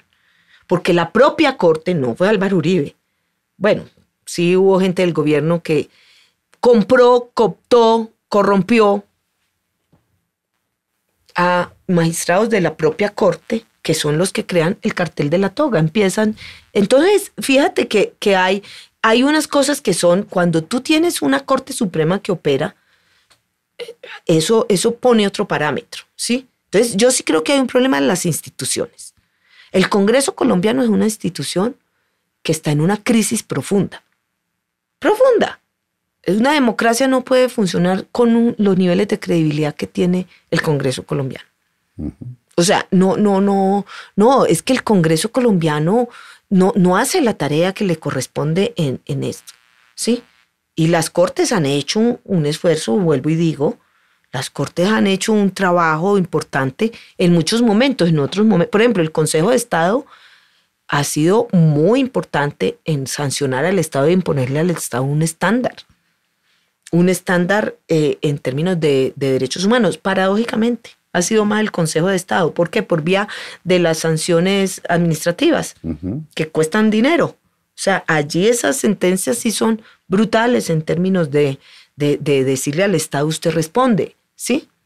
Entonces, ah, pero aquí también, aquí también hay que preguntarle a la ciudadanía, oye, ¿a usted le importa o no le importa las instituciones que tiene? No, porque, no porque culturalmente se absorbe, este, e, e, eso se autoabsorbió. Y, mira, Marta, es, aterrador. No, no, hay, no hay ningún tipo de, aproximación en los colegios al, sentido de cómo está organizado. Pero Mauricio, ¿a ti no te dice algo el hecho de que eh, haya perdido el uribismo este año cuatro elecciones? perdió la elección de Congreso, o sea, perdió Muchos curules. curules, perdió la consulta porque no ganó el candidato del uribismo, sino Fico, que después se volvió, perdió Fico dos veces. O sea, ¿A ti, ganó, qué, ¿A ti qué te dice? De- ganó, una, ganó una propuesta completamente distinta, es más, la más opuesta, ¿sí? ¿A ti qué Es te más, dice? más opuesta a muchas cosas. eh, no, a mí me dice que las sociedades sí cambian y que sí viene habiendo un proceso de cambio, ¿sí? Yo no creo que es que los colombianos somos, eh, estamos totalmente perdidos. No, yo creo que hay mucha gente que está esperanzada en que esto puede ser distinto. Aquí viene, voy a, voy a citarte, voy a citarte a ti. Sí. Esto es un párrafo escrito por ti. Y esto como con los programas esos de, de Pacheco. Esta pregunta es a nombre de mi hijo Fernando, que, que yo le pedí, le pedí, ayúdame con esto y ayúdame a pensar. Y me manda esto, que coincidió con que yo había sentido lo mismo. Tú escribes. Estás hablando eh, de más o menos la Colombia de los, entre los 30 y los 50. Dices, con frecuencia los campesinos tuvieron choques con policía y el ejército, instituciones que apenas estaban en formación y defendían a los grandes propietarios de la tierra. En el sistema que imperaba, los hacendados eran al tiempo los representantes políticos de las regiones. De su lado estaban también los alcaldes, notarios, jueces y la Iglesia Católica. Esto les sirvió a los hacendados para apropiarse de terrenos baldíos, clarificar los límites de sus propiedades y respaldar esas usurpaciones con apoyo jurídico y político. Esto está sucediendo antes de 1960. Y yo te pregunto, esto no es exactamente lo mismo que está pasando hoy. Sí. Y esto no te lo digo para darme las de suspicaz, no. Quiero que tú me convenzas, porque yo quiero creer en lo que está pasando. Yo quiero creer que esto no es otra vuelta parecida a esta, que esto es 1935, quizás 40. Estás escribiendo esto sobre eso. Yo quiero pensar, y quiero pensarlo, Marta. Anoche Fernando me llamó y me dijo, ya sabes, Fernando está fuera del país y está y, y pasa mucho tiempo pensando y me llamó y me dijo, papá, o me escribió, estábamos juntos, estábamos haciendo el ensayo y me dice, papá, de repente tuve mucho miedo de que maten a Petro. Yo le contesté, ese pensamiento ni siquiera lo debemos concebir, ni siquiera lo debemos concebir, por solamente fuerza energética. Y yo quiero que eso no pase. Y, mira, si, si es el caso, me vuelvo cristiano y rezo para que eso no pase. Pero cuéntame tú, tú, ¿qué diferencia ves entre este párrafo que escribiste tú y hoy? Bueno, yo quiero decirte que uno de los grandes como desafíos de la comisión eh, fue, eh, o por lo menos mío, sobre todo mío, eh, entender que hay una cantidad, lo que nosotros llamamos factores de persistencia, que son patrones eh, que se repiten a lo largo del tiempo. Y, la, y, y todos, digamos, nuestra investigación al principio, los dos primeros años, solo mostraba eso. Y uno llegaba a la conclusión, este país es igual. A que en los 60 armaron unas juntas de autodefensa. Vio, es igual. Pero resulta que no, ¿sí?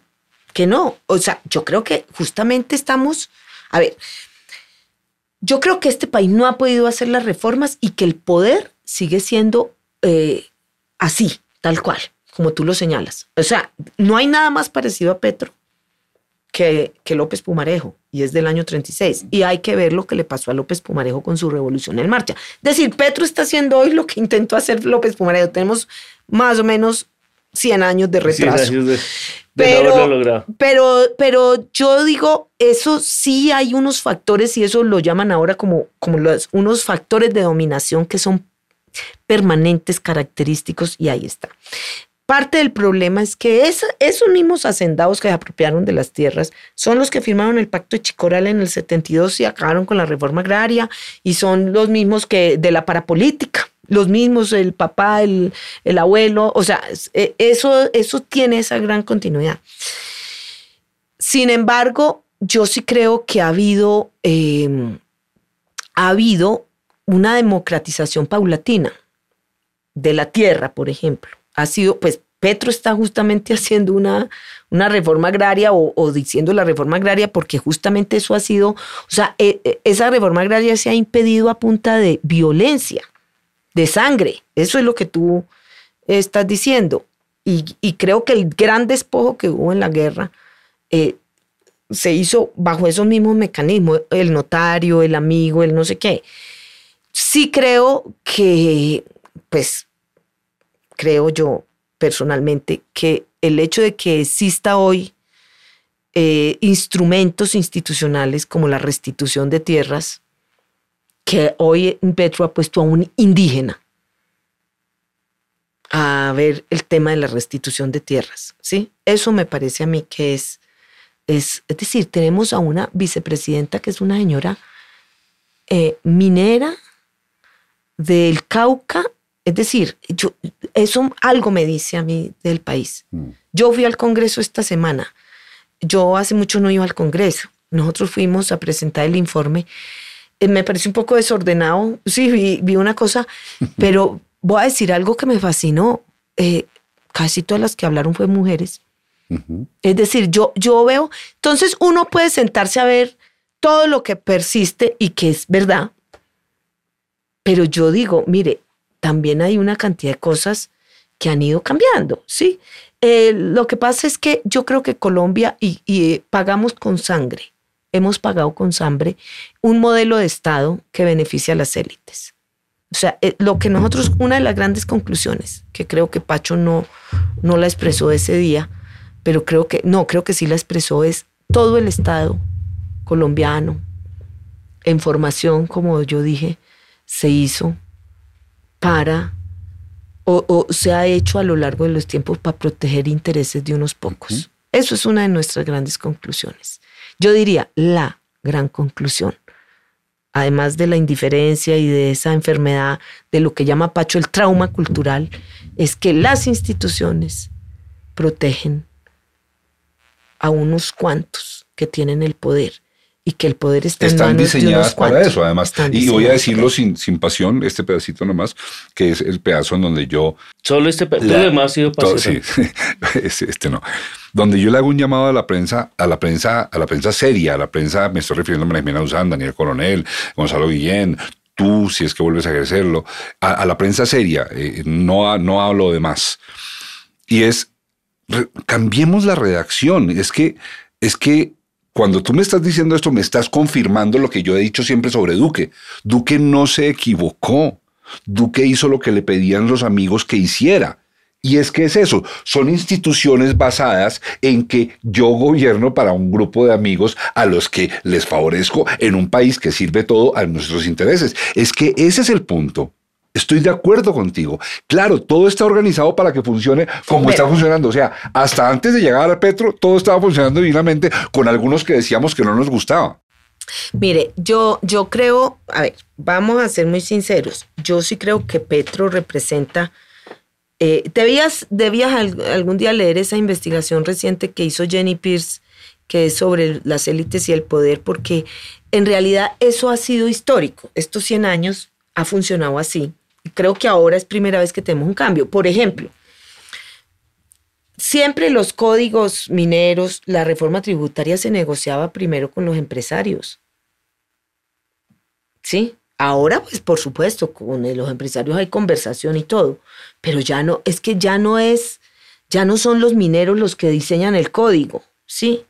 Ya tiene que haber un Estado que está pensando en, el medio ambiente, que está pensando en, en el agua, que está pensando en, lo, en el futuro de todos nosotros y no en las empresas solamente. Las empresas tendrán que tener un rol porque por supuesto la economía también importa. Entonces, sí hay una, el poder en Colombia, el poder en Colombia es, es así, muy, muy estrecho, muy cerrado y tiene capturado el Estado, digamos, de alguna manera es, es, es una reflexión, es las instituciones están eh, hechas para reproducir ese factor de poder. Las instituciones son funcionales. Y claro, Duque también, pero también Uribe, pero también en buena medida Santos. Santos hizo unas cosas democratizantes, pero también mantuvo unas estructuras de... La estructura del poder sigue siendo así, sigue siendo eh, muy, muy, ¿qué dijera yo? Muy, muy... Concentrada y, excluyente. y, las leyes y muchas cosas se hacen Claro, y se hacen leyes de interés general, pero inmediatamente las instituciones le hacen el quite para que queden al servicio de unos cuantos, ¿sí? De que, que el servicio del que, del que más tiene. Pacho lo dice muy bien. Pacho dice, eso es lo que nosotros encontramos, por ejemplo, del sistema de seguridad. Entonces Pacho tiene una frase que a mí me gusta mucho, él dice, eh, la, seguridad está hecha para cuidar la propiedad privada y no la vida. Y a más propiedad, más seguridad. Y a la extrema propiedad, extrema seguridad. Entonces nosotros tenemos batallones cuidando fincas. Tenemos batallones cuidando fincas. ¿Sí? Eh, eh, o sea, eso no tiene sentido. Y es normal. Es normal. A nadie, a, menos que tú lo llames la atención, a nadie le llama la atención. Lo damos por hecho. Sí. Como que es un hecho que sí. El señor es rico, hay que cuidarlo. Sí, no. Y, y eh, mira, nosotros, exacto. Entonces, claro, el señor rico tiene ah, derecho a tener protección, pero no. Y nos pasa a nosotros hablando, por ejemplo, como que algunas hemos tenido la conversación, no, no, este mal que se supone que tiene poder o que no sé qué, no, es, anda sin, sin, sin escolta y, y para uno es raro que una persona así esté sin escolta. Pero es que tú hablabas ahora de los simbolismos. Yo, por ejemplo, yo estos días, ese día que fui al Congreso, claro, por primera vez vi que abrieron este patio eh, la plazoleta esa que hay entre el Congreso y la Casa de Nariño. Donde se que, los desfiles. Y que, ya no hay rejas para entrar a la séptima y todo volvió a ser normal. Y yo dije, miércoles, pero es que, sí, es decir, eh, eh, está normal. O sea, es que nos empeliculamos. Vivimos en una película. Yo nunca, Marta, quiero levantar la mano siempre, ver cerrada la carrera séptima desde la calle séptima hasta la avenida Jiménez y que uno se... A mí siempre me agredió y me violentó profundamente. No, y esta cosa de que todo es como una desconfianza, pues yo no sé, mira, yo por ejemplo, te voy a poner un caso, nosotros los comisionados, nunca, nosotros fueron, apenas nos nombraron, nos fueron a ofrecer la policía protección. A Pacho de Ru nosotros dimos, pues no. Pero, sabes, ¿sabes qué, qué, nos pasó? Porque yo le pregunté a Mauricio. Si tú traías, sí, si tú traías ¿cierto? sí. sí. yo, yo, yo vine en Transmilenio. Porque no, pues te viniste, entraste caminando y viniste, venías mirando la, la calle. Pero ves, o sea, porque Pacho anda en bicicleta. En bicicleta. Porque es que hay una cosa que yo creo, eh, hay, y eso volvemos al mundo de los delincuentes. O sea, Pacho dice, eh, tenemos, Colombia tiene y eso es un tema muy serio. 500 mil guardas privados. Como dice Pacho, pagamos colombianos para que nos, para que nos cuiden de otros colombianos. Es decir, yo, yo no creo que eso es lo que da seguridad. Y ese es un planteamiento que nosotros hacemos muy seriamente en la comisión. Eso no da seguridad. Eso no da la seguridad. ¿sí? La seguridad está en otra, por ejemplo, un factor muy central en la seguridad, eso lo sabe todos los expertos de seguridad del mundo, es la confianza. La confianza. Entonces, usted, por supuesto, si usted ni sabe quién es su vecino, pues usted, o sea, cuando la gente está en red, cuando la gente eh, tiene, eh, eh, hay más, más protección. Hablar con el vecino da protección. Conocer a, tu barrio, conocer el espacio no aislarse. Mm. O sea, hay muchas cosas que hacen. Entonces, yo creo que nosotros hemos perdido eso. Sí, por ejemplo, yo, yo uso, a mí me encanta, yo me volví mocusiana, no lo era, me volví mocusiana, bolivariana, muchas cosas me volví en la comisión. Pero, por ejemplo, yo decía... otra. Yo decía... proteste, proteste. por ejemplo, cuando decía, no, no vaya a ese parque porque es que ya hay una gente que fuma droga y mete droga y no sé qué. Y yo digo, pues allá están los que meten la droga y los que venden la droga, pues porque no hay nadie trotando. Si la gente va y usa el parque para otras cosas, pues uno aísla al de la droga. ¿Sí me entiendes? No es, no es uno el que se tiene que aislar por el, por el de la droga. Yo creo que un ejemplo de eso es el Parque La 93. Eh, el esposo y mamá trabajaban en el Parque La 93 antes de que fuera este, este sitio social y era de pasto alto, oscuro, no había luces. El, la oficina de Leques quedaba como donde quedaba el sitio, en el costado ah, sí, sí, sí. oriental, oriental norte. Y quedaba ahí en una cosa de computadores y uno llegaba en el carro y parqueaba. Después empezó a aparecer como, creo que el, el, Museo de Arte Moderno de Bogotá puso algo por ahí, pero no había nada. El Hachugan estaba en la, en la, esquina opuesta y no había nada más. Nada más, sí. Y de pronto un día alguien decidió cortar el pasto y lo fueron arreglando. Y ahorita, ¿quién se le ocurre que en el Parque 93 es pues, porque mire, yo le quiero decir algo a usted, eh, porque es que usted, usted, yo veo, yo le quiero decir algo porque yo sí tengo fe. Yo también. Nosotros yo- le yo hicimos- también. Lo mira. que pasa es que la controvierto. No. Yo también. Nosotros ¿Tienen fe que todo cambiará? Sí, yo tengo fe que todo cambiará. Es más, yo le voy a decir dos cosas que yo mm, mm, digo mucho. Pero la primera, nosotros le hicimos una entrevista que me gustó mucho a Rudy Gómez. Ujú. Sí, Rudy me parece un tipo ¿Le entendiste? interesante. Yo nunca le entiendo nada de lo que Yo- dice. yo Qué le señor entendí. difícil ese. No, yo le entendí y, Hay que, hay que ponerlo con subtítulos. ¿sabes? y es además un tipo muy, muy inteligente y, y- y le hicimos una entrevista para la comisión. Entonces, como todo termina siempre en que todo esto es la cultura, es que los colombianos no queremos los Entonces, eh, él dijo algo muy bonito. Él dijo, un- es, es fácil cambiar y los colombianos estamos proclives a cambiar, dijo él, que con, controvierte todo lo anterior. Y entonces él dijo dos o tres ejemplos que yo dije, ¿cómo tiene razón?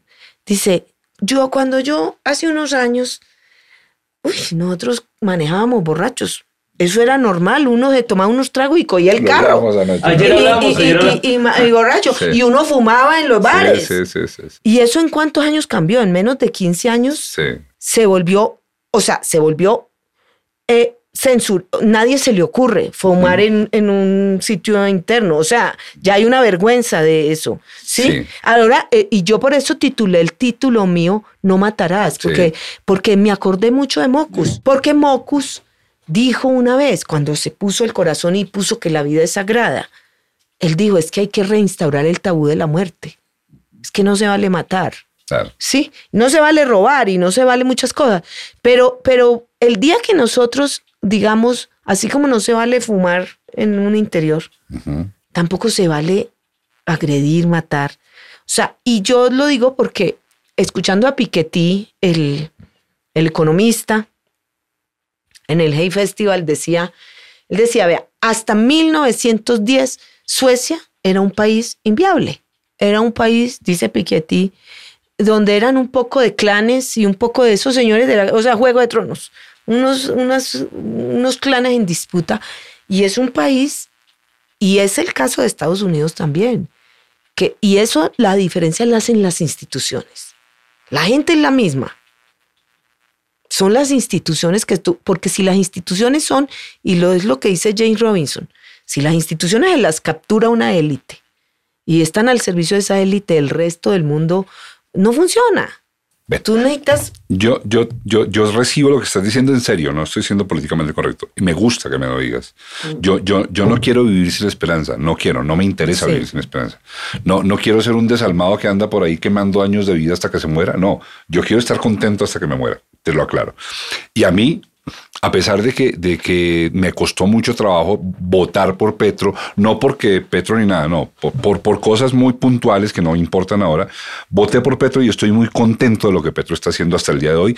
Y veo cosas y digo, pucha, voté bien. Pucha, voté bien. A mí, la, Fernando, mi hijo, me, me escribió muy furioso, me dijeron, le cambiaron el nombre al SMAT, qué estupidez hicieron. Y yo le contesté, hijo, pero por lo menos le están cambiando el nombre a esa vagabundería. Por lo menos le están cambiando el nombre. Nadie se había atrevido. Entonces dejemos que por lo menos le están cambiando el nombre y le están agregando nombres que importan, que son Como cosas diálogo. como, como diálogo, etcétera, etcétera. Entonces vamos bien.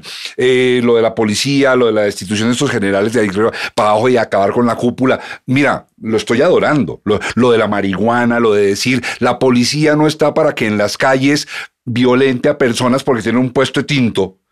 Por favor, que yo me acuerde, se, se tardaron 62 años en decir eso, que es lo que yo debo, llevo de vida. Yo solo he visto a la policía maltratar gente pobre. No he visto a la policía hacer nunca una cosa decente. Desde que soy niño, la primera vez que yo vi a un policía actuar, lo vi en el Parque de Santander coger a patadas a un mimo. Porque por supuesto el policía no entendía que era un mimo.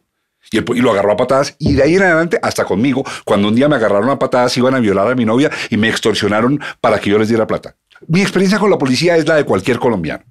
Entonces, que Petro diga, la policía no está para eso, estoy enamorado de Petro. Me gusta la idea de que el proceso de paz esté reencontrando el sentido con el que se pensó.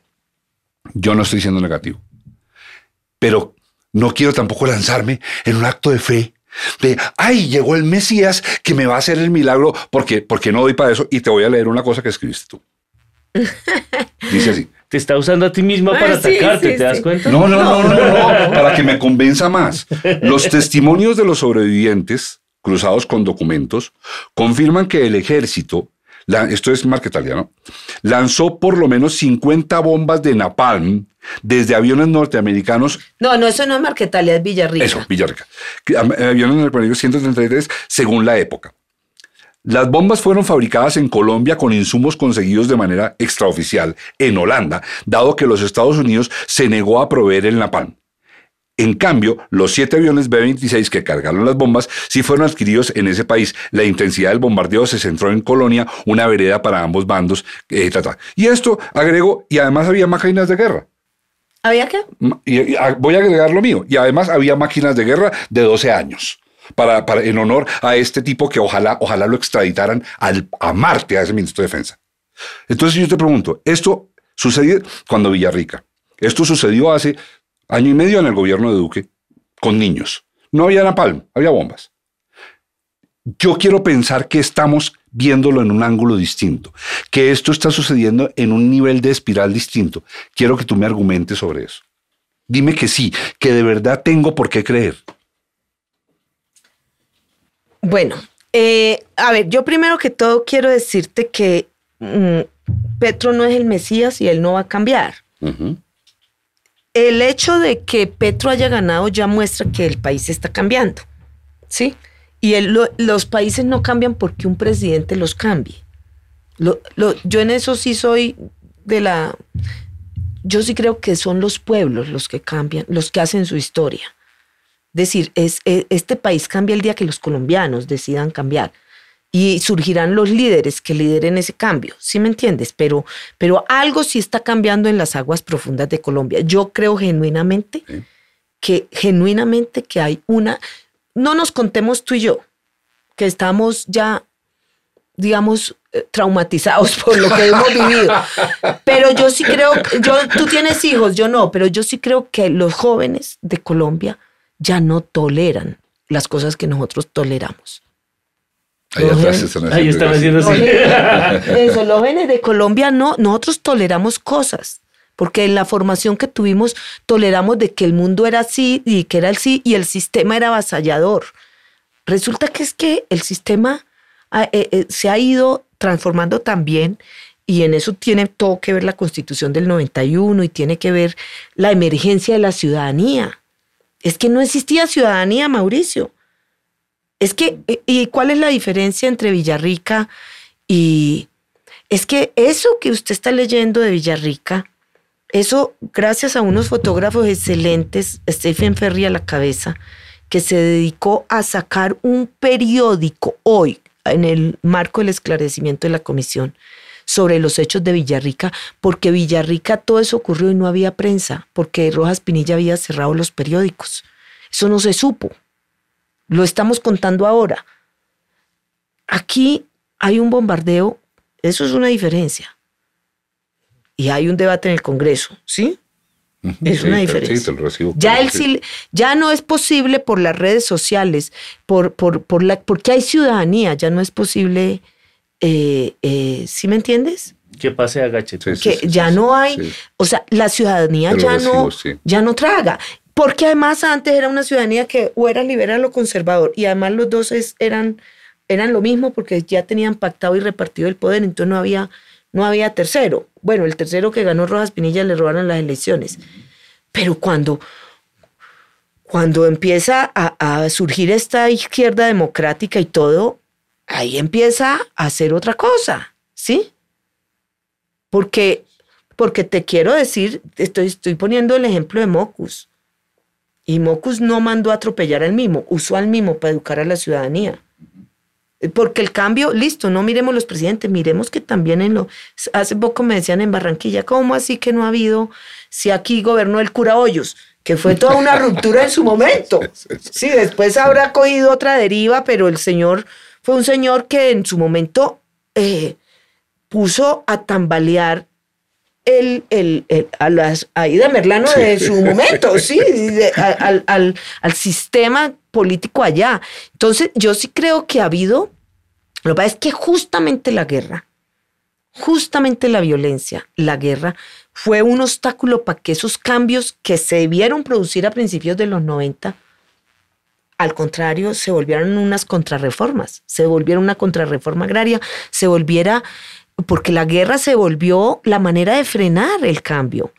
¿Cómo, es que no, es que la guerra se volvió la manera de que los mismos partidos se apropiaran del poder.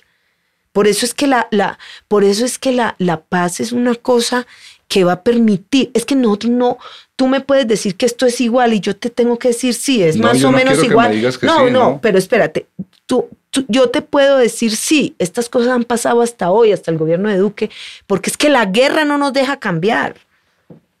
La guerra no nos deja desplegar todas eh, eh, las otras eh, capacidades de cambio. La guerra se hizo para que no nos reformemos, como para no reformar las instituciones, para no reformar la tierra. La guerra se hizo para no, para nosotros, para dominar también de alguna manera esta ciudadanía.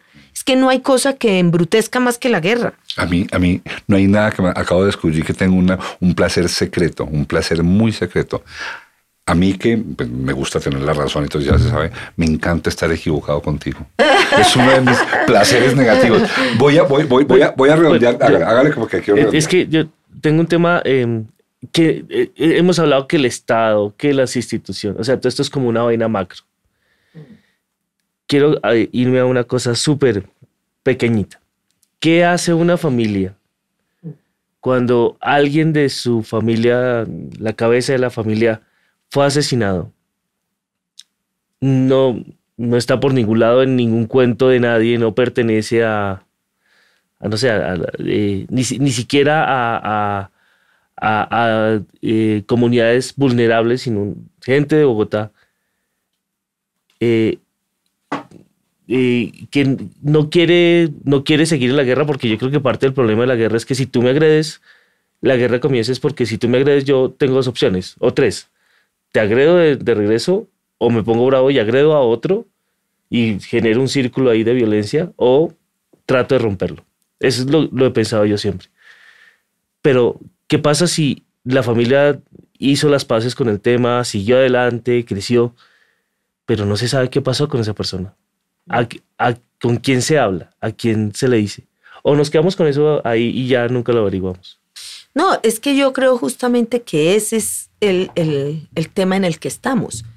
Eh, o sea, el tema de toda esta justicia transicional que se ha creado es, eh, y yo quiero complejizar el tema, toda esta justicia transicional es porque, ¿qué es lo que pasa con, con una guerra?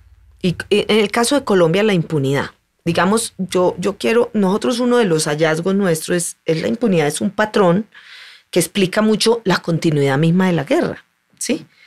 Eh, no solo porque haya venganza, sino porque también hay, eh, primero la impunidad separa mucho a la gente de, sus instituciones, porque no cree, ¿sí? Segundo, va y busca el grupo armado, ¿sí? Eh, pero tercero, pues hay unos, unos grupos o unas personas que saben que hagan lo que hagan, siempre van a tener la impunidad. Sí, entonces la impunidad es muy grave. Y lo que, contrario a lo que se dijo mucho durante el plebiscito, que es que esta justicia era para perpetuar la impunidad, es todo lo contrario. Hay una cosa que es clara, cuando tú tienes 10 millones de víctimas, de los cuales según nuestras cuentas 450 mil son, son homicidios.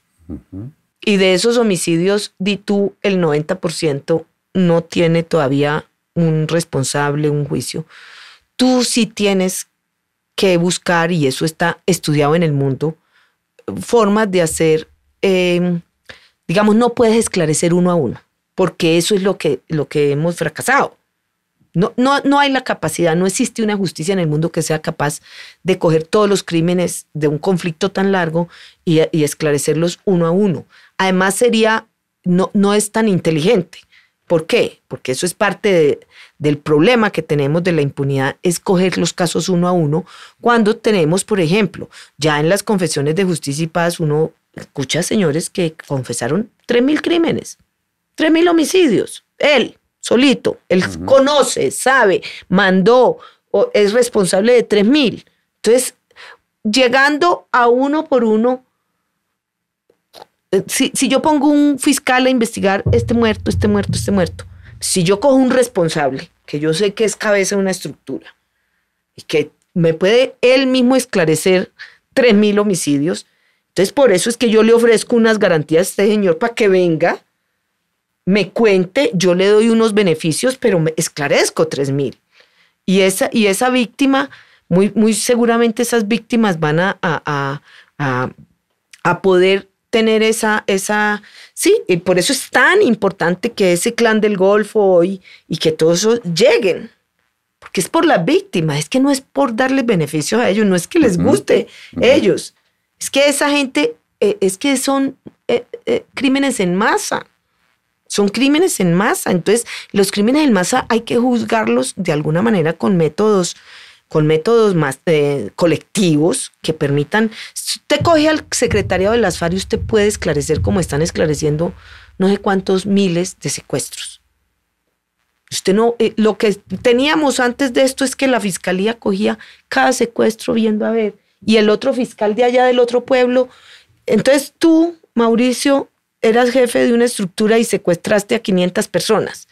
Pero entonces una la envió y la otra en Sumapaz y la otra en Fusa y cada juez está investigando su secuestro. Cuando y no se hablan entre ellos. No se habla, es que ese es el problema. Porque la manera como está estructurada la justicia, por eso es que se dice, no, es que hay que hacer, estos son lo que se llama crímenes de sistema. Es decir, tú coges un crimen que es, es un patrón justamente y tú coges ese crimen de sistema y lo analizas como, como un crimen de sistema y ahí tú cubres muchas víctimas, muchas víctimas. Ahora, ¿qué problema hay? Que cada caso probablemente, cuando hay crímenes de sistema, probablemente cada casito no va a llegar hasta la última y, y, eh, por ejemplo, eso pasa mucho con los desaparecidos.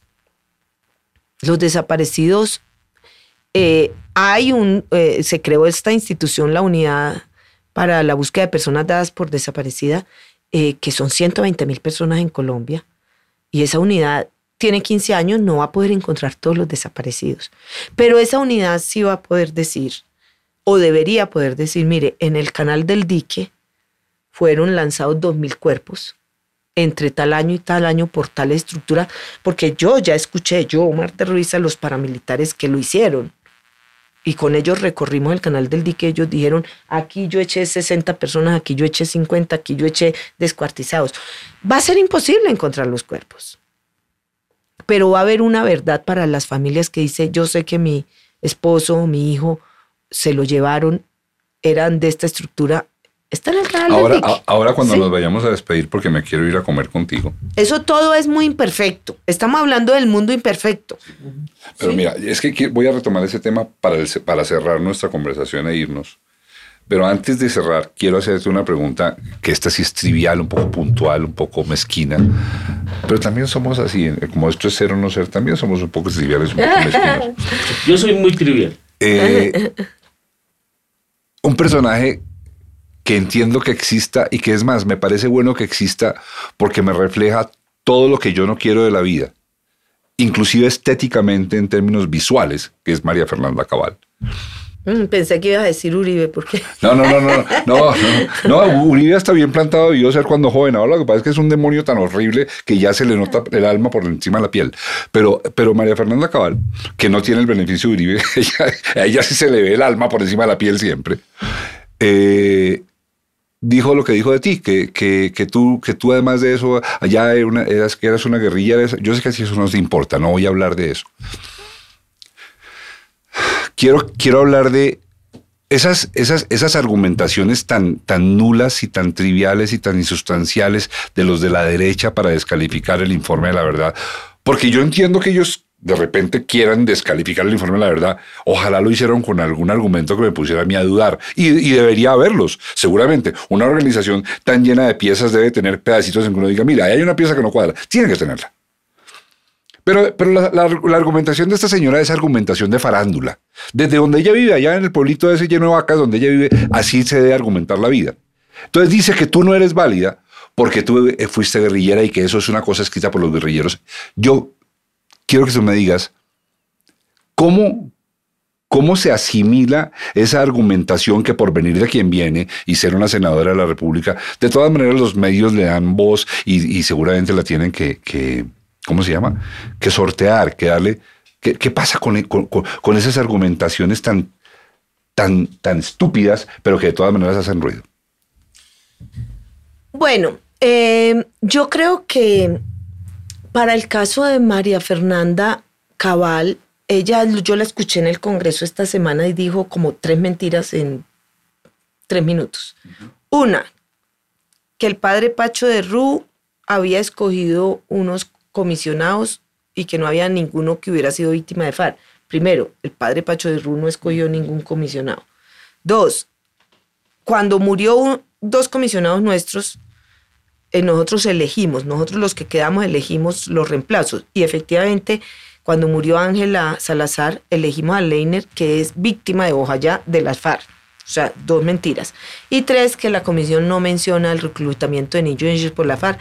Falso de toda falsedad. Yo tenía allí eh, los datos donde se demuestra que de 16 mil reclutamientos forzados que nosotros pudimos documentar, 75% lo cometieron las FARC. Y eso está escrito en el informe. Lo que pasa es que ella no lo lee. Pero no, no es porque... Pues debe ser porque no sabe. No, porque es un tema de, es, esa es la manera de hacer política. Es decir, ella, yo no sé si, yo es más, yo creo que María Fernanda, que todo el mundo la aprecia mucho porque es una persona muy afable, muy querida, con buen humor. ¿Quién? Yo creo que María Fernanda Cabal es una persona que construyó un personaje. Sí. O sea, yo creo que la que habla público es un, personaje caricaturesco que ella ha construido para relacionarse con estos temas y, exacerbar y, bueno, y creo que eso, eso pasa mucho, que la gente se construye como personaje para hacer un reemplazo de Uribe, pero la, eh, ¿cómo se llama? Una mala copia, ¿cómo se llama? Eh, em, un domi barato. Sí, un, como un domi así. Pero eh, yo, y yo creo que ella, ella encarna mucho algo muy fuerte que nosotros encontramos, es la estigmatización, que le ha costado la vida a muchas personas decir, cuando tú estigmatizas y tú señalas y tú le pones al otro, eh, eh, el, eh, porque eso es, y, eso es lo que hace es devaluar a la persona a la que ella se está refiriendo. Y en Colombia devaluar a la persona y quitarle, pone en riesgo a las personas. O sea, lo que ella está haciendo es muy riesgoso, porque cuando ella dice este es guerrillero, inmediatamente la, hay una cantidad de gente que se siente con con, con derecho de ir y atacar y ir y matar o lo que sea, ¿sí? Y ella, eh, y, y, yo sí siento que es, o sea, yo creo que María Fernanda no, tiene un interés de hacer política con él, con el, con el, con el informe. O sea, ella, ella cogió eso como una trinchera para hacer política. No le importa qué diga. No le importa quiénes somos nosotros, le importa, ella, ella lo va a usar, lo va a instrumentalizar porque es, la manipulación es su arte político. Pero quiero contarte algo muy simpático. Eh, efectivamente, yo fui guerrillera, es verdad, ella no está equivocada y además no es un secreto. Pero además dijo que eras de las FARC, lo cual ya es falso. Es falso, sí. Entonces yo fui... ¿Fuiste guerrillera de, de quién? Del ELN y hace muchos años, es decir, yo me reincorporé en un proceso de paz hace 30 años. Y eh, efectivamente en la comisión yo fui designada no por eso, sino por ser periodista. Eh, ahora, en un país donde el presidente fue guerrillero, pues cada vez es menos, menos grave, ¿sí? Eh, entonces, el, el, el pero lo curioso es que en, en, la, en la comisión también fue elegido un ex militar. Pero él se salió, sí, Sí, él se salió y él anda con María Fernanda para arriba y para abajo. Entonces yo le decía mucho al mayor Ospina, a quien yo aprecio mucho, yo le decía siempre, eh, cuando decían no sé qué, yo dije, bueno, usted y yo calladitos, porque somos los dos que estuvimos de un lado o del otro, pero los dos, eh, cierto, porque a veces en la comisión había gente que decía, es que nosotros que no hemos estado en la guerra, yo le dije, usted y yo callados, sí, ahí callados. Eh, entonces, eh, yo creo que eso es que es, eso no, eso es ponerle misterio a una cosa, porque por supuesto, quienes, eh, era muy importante que estuviera un militar en la comisión. ¿Por qué? Porque es que eh, la gente tiene que conocer la guerra. Para poder hablar de la guerra hay que conocer la guerra. y yo sí creo que eso fue una fortaleza en el caso mío, ¿sí? Y yo, a mí no me asusta, ¿sí? Te quiero contar, mi mamá me llamó toda asustada. Ay, está, y yo le dije, ah, eso, no tiene misterio. Yo le dije, ya había ganado Petro. Y yo le dije, no, es que Petro, Petro es presidente y guerrillero y tantos que iremos a tener en los altos cargos del gobierno que son. O sea, eso no es ningún misterio. ¿Será que los tarados que se consideraban tarados pensaban así cuando Duque estaba en el poder? Ay, no importa, yo soy tarado si el presidente es tarado, ¿no es cierto? Pregunta, pregunta. y con esto nos vamos a comer. Fernando te hizo una, Germán te hizo una pregunta que yo voy a retomar acá, pero en macro y en relación con el informe.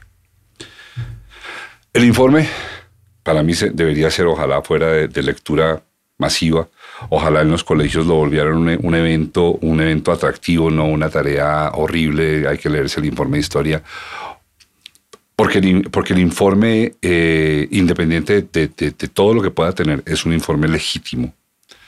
Y con seguridad debe tener imprecisiones, no lo dudo, pero es legítimo y lo que está ahí, ahí el espíritu es legítimo. Y es un, es un informe que nos pertenece a todos los colombianos. Eso, ese informe no le pertenece a nadie, es nuestro de todos. Se acaba de declarar obra pública, de interés público. Maravilloso. Germán te hizo una pregunta antes de esto, que nos te dice, ¿cómo se hace cuando, cuando no sé qué pasó con mi pariente, mi mamá, mi hermano, mi tío, que murió en un acto violento y nunca supe quién ni por qué, ni siquiera y qué lo hicieron? Y, yo, yo, yo te voy a pedir que, que, me, que me ayudes a traer una razón de ser del informe que no sea la políticamente correcta. Tenemos que leerlo porque tenemos que saber lo que ha pasado en el país, etcétera, etcétera. Todo eso está bien y eso lo, compro, pero eso a nadie le mueve el alma. Yo, yo, yo esperaría que podamos moverle el alma a las personas que tengan alguna pregunta sobre eso y es, por fortuna a mí no me han matado a nadie en la vida, Marta toco madera, agradezco donde haya que agradecer. Eso, yo no conozco qué es eso. Pero siempre me he preguntado, cuando matan a alguien y yo no sé por qué lo mataron, me mataron a un pariente, a un ser amado, y me lo mataron, y yo no sé qué pasó, ni, quién lo mató, y eso se queda ahí. Saberlo, si lo llego a saber, ¿de qué me sirve? Te lo pregunto de verdad porque no lo sé haz de cuenta que le estás hablando a un total ignorante. ¿De qué le sirve al pariente de la víctima cuando ya no la puede resucitar saber qué pasó con su pariente? Eh, pues yo creo que eso no lo puedo responder yo. Yo creo que eso lo responden las víctimas. Yo lo que puedo decirte es que eh, la mayoría de las víctimas, por lo menos con las que nosotros interactuamos, quieren saber. Eh, y lo que las víctimas que, con las que nosotros interactuamos siempre plantean es que eso es necesario para cerrar, ¿sí? Para seguir. Yo quiero decirte que también hay gente que no quiere saber. También hay gente que dice yo, a mí no me interesa ir, ¿sí? No me interesa, eh, porque tal vez me faltó decirle a Germán que la JEP, por ejemplo, en, en algunas cosas abre dice, vengan, las víctimas van y se registran, dice, yo soy víctima, entonces yo haré una convocatoria. Vamos a hablar sobre lo que pasó en Urabá. Todas las víctimas regístrense, sí, las que quieran que su caso esté incorporado, en fin, sí. Entonces, eh, yo creo que eso es muy voluntario y yo creo que en, los países en general hay, hay tanto gente que no quiere mm, ahondar más en nada y gente que sí. Y en el camino nosotros en la comisión vimos gente cambiar de posición. ¿Sí? Gente de decir, no, no me interesa hablar de eso, no me interesa encontrarme con, con los victimarios, a decir tal vez sí. Sí, tal vez sí. Y, y, eso es muy, yo creo que es parte del proceso, ¿sabes? Es parte del proceso. ¿Y tienes algún momento en que hayas visto ahí frente a ti que se generó una energía de, de, reparación, de tranquilidad? Impresionante. Eso es lo más, si me preguntas, eso es lo que es la comisión y lo que más, el gran legado y lo más impresionante y lo que yo diría que hay que irrigar en el país es eso. Y por eso es que yo tengo fe, porque yo creo, yo vi he visto, he visto, vi en estos cuatro años a los seres humanos cambiar, a los peores criminales, si los quieres llamar así. Nosotros no los llamamos ni criminales ni victimarios, los llamamos responsables. Creemos que son responsables de sus actos. Y, esas personas, yo las vi cambiar. Yo las vi cambiar. las vi adquirir una conciencia nueva a muchos de ellos. Adquirir una conciencia nueva. ¿Y al agredido lo viste también cambiar? También. Sí, y no necesariamente para perdonar, porque nosotros nunca hablamos del perdón. Nosotros nunca hablamos del perdón, no siempre la gente está en una actitud, pero para mucha gente, eh, digamos, yo quiero poner un caso porque además está escrito en el texto y, creo que es un caso muy representativo. Eh, ¿Puedo, tengo el tiempo de decirlo? Esto no tiene límite. ¿Cuánto tiempo necesitas? Igual lo tenés. Cuando se hicieron unas reuniones, yo no estuve presente, pero conozco muy bien el caso, eh, con la familia del es ministro Gilberto Echeverry. La familia Gaviria no quiso, no quería esas reuniones privadas con las FARC, para que las FARC explicaran por qué los mataron. ¿Sí? Y las FARC, los dirigentes de las FARC que fueron, eh, la, la, esposa de Echeverry les dijo, yo lo único que quiero saber es ustedes por qué me hicieron esto, por qué me quitaron la luz de mi vida, que era mi esposo. Y por supuesto, yo creo, en mi interpretación, yo creo que ella ya tenía respuestas, digamos, sus propias respuestas, porque uno también, cuando ha estado en duelo, uno mismo se tiene que dar sus respuestas. Pues yo creo que esas respuestas de ellos eran tan demoledoramente pragmáticas en la racionalidad de la guerra, ¿sí me entiendes? Que eso no devuelve nada, pero yo creo que da un, un sentido de realidad. Yo creo que la experiencia de la violencia eh, para la mayoría de la gente no tiene sentido. Es un sinsentido, la violencia. Y yo sí creo que el informe lo que intenta es de poner, de dar un horizonte de sentido. ¿Sí? Porque yo no creo que sea cierto que no hay sentido o que no hay, que es que esto es una locura. No, la guerra es profundamente racional. La guerra, y, a mí me encanta hacer esa reflexión porque es, mi gran reflexión es, la guerra es una decisión, como lo es la paz. Uno decide matar, uno decide ir a la guerra. La guerra no se apareció porque sí, ¿sí? Entonces, es una decisión y la gente tiene que entender en virtud de qué decisiones y qué disputas su esposo, que no tenía nada que ver con nada, terminó muerto. Sí. Porque eso, eso es lo que, eso sí es la base de la no repetición. Eso sí es la base de la no repetición. Eso es la base de decir, mire, a su esposo lo mataron por la desprotección. Porque resulta que todo este pueblo está en manos de los paramilitares o de los guerrilleros y la policía miró para otro lado, no estuvo, no hizo, el juez no vino, eh, eh, por lo que sea, o porque tenemos un estado débil para los casos que haya sido, o porque, es decir, sí, sí, sí es muy importante para la no repetición. Y la gente, lo que yo vi, es que las víctimas, esa víctima que dice lo mío no tiene reparación, pero no quiero que vuelva a pasar. Eso sí es generalizado en Colombia. La gente dice, yo sé que lo mío no me interesa que, que me irme a hacer un proceso, pero eso sí, lo único que quiero es que no pase más. Y por eso yo sí creo que el esfuerzo principal de este país es la no repetición. Y llámelo paz total. Con asco o sin asco de los delincuentes, con asco o sin asco de los que están allí en la cárcel. Eh, yo creo que hay una cosa que es es, no, nosotros tenemos que cerrar eso y generar una, decir, es que realmente eh, es muy vulnerable este país a, a los ciclos de violencia. Entonces, si no se hace un cierre ahora, muy rápido esos ejércitos se han expandido. Porque es que lo vimos, mira, yo lo vi haciendo el relato histórico, lo vi en cuatro momentos o tres de la historia, igualitico. O sea, cuando bombardearon Marquetalia, Marquetalia eran tres pueblitos así. Eran tres fincas, ni siquiera eran tres pueblitos lo que bombardearon. ¿Qué hicieron? Como dijo una campesina, como cuando golpean un avispero. Entonces lo que hicieron fue, ¿sí? En los años 90 pasó igual, se desmovilizan cinco guerrillas, ¿sí? Y sin embargo, en cinco años ya está expandido. Pasó con la desmovilización de las AUC.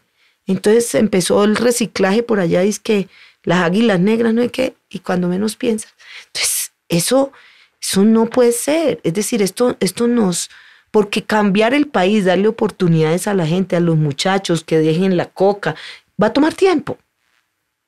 Y en el interregno hay que hacer cosas para que la guerra no siga. ¿Sí? O la violencia. Yo ya ni, yo no llamo lo que hay actualmente guerra. Yo no lo llamo guerra. ¿Cómo lo llamo? Yo creo que son conflictos armados, ¿sí? Que tienen, eh, que eso también es muy importante. La Cruz Roja Internacional ha dicho hay cinco conflictos armados en el país y cuando se dice, y lo dice la Cruz Roja Internacional, son conflictos armados, se aplica el DIH. Es decir, es que hay que aplicar el DIH porque el DIH está para los conflictos armados.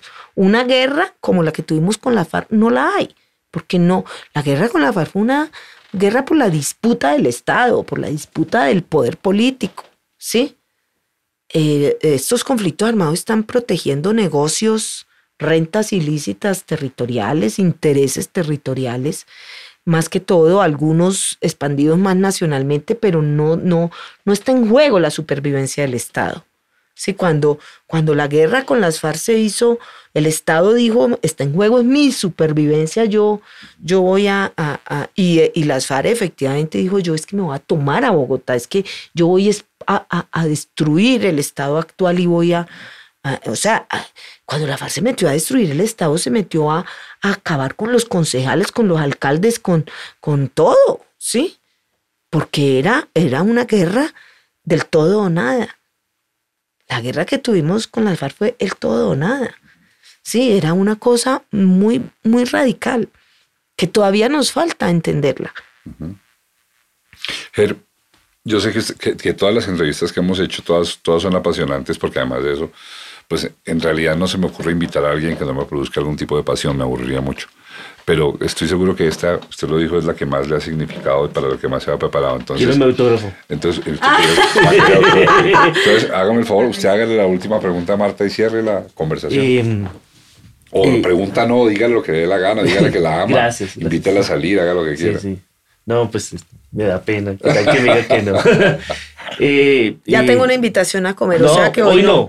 No, Nos toca después y sin este man. Sí. Sin este ganas. No, yo. eh, yo hice una pregunta muy personal. Es. Te pasó. Sí. Y es duro. Pero decidimos con. con la esposa y mi papá no hacer eso. No. No queríamos dañar la vida ni a mis hermanas, que estaban muy chiquitas, ni a mis hijos, que a mi hija, que nació ese año. Pero tengo la duda. Yo soy pacífico, no creo en la guerra. No quiero que mi hijo se vaya a hacer servicio militar. No creo que el arma sea una solución para nada ni para nadie. Pero siempre tengo la duda de por qué razón pasó lo que pasó. Tu papá. Sí, me abrí. Por eso, mi hermano. Marta, Pero yo quiero decirte algo. Yo creo que hay la oportunidad, si quieres, pero también tienes que esperar que también, digamos, nazca de ti un poco esa... O sea, si la pregunta está, yo creo que vale la pena buscar Sí, pero- respuestas. sí, claro, pero es que no sé dónde. Y además esto pasó ya hace mucho tiempo, o sea, no es... ¿No sabes nada de nada? Tengo historias, pero no... Tengo historias eh, en la cual me vendí una y tengo una en la cabeza, pero no... nada. Bueno, pero, pero nunca la justicia hizo nada, nada, absolutamente nada. Mm, No que yo sepa. Sí. Pues puedes decir, si es un caso de conflicto armado que tú presumas, Pues es que no es de... O sea, eh, eh, fue lo que pasó en este país a tantas personas de... Va en su carro, pasa una moto, le pega dos tiros y sigue derecho.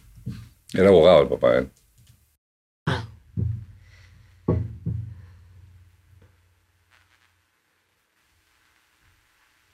mira, lo que yo puedo decirte se me ocurre. Sí.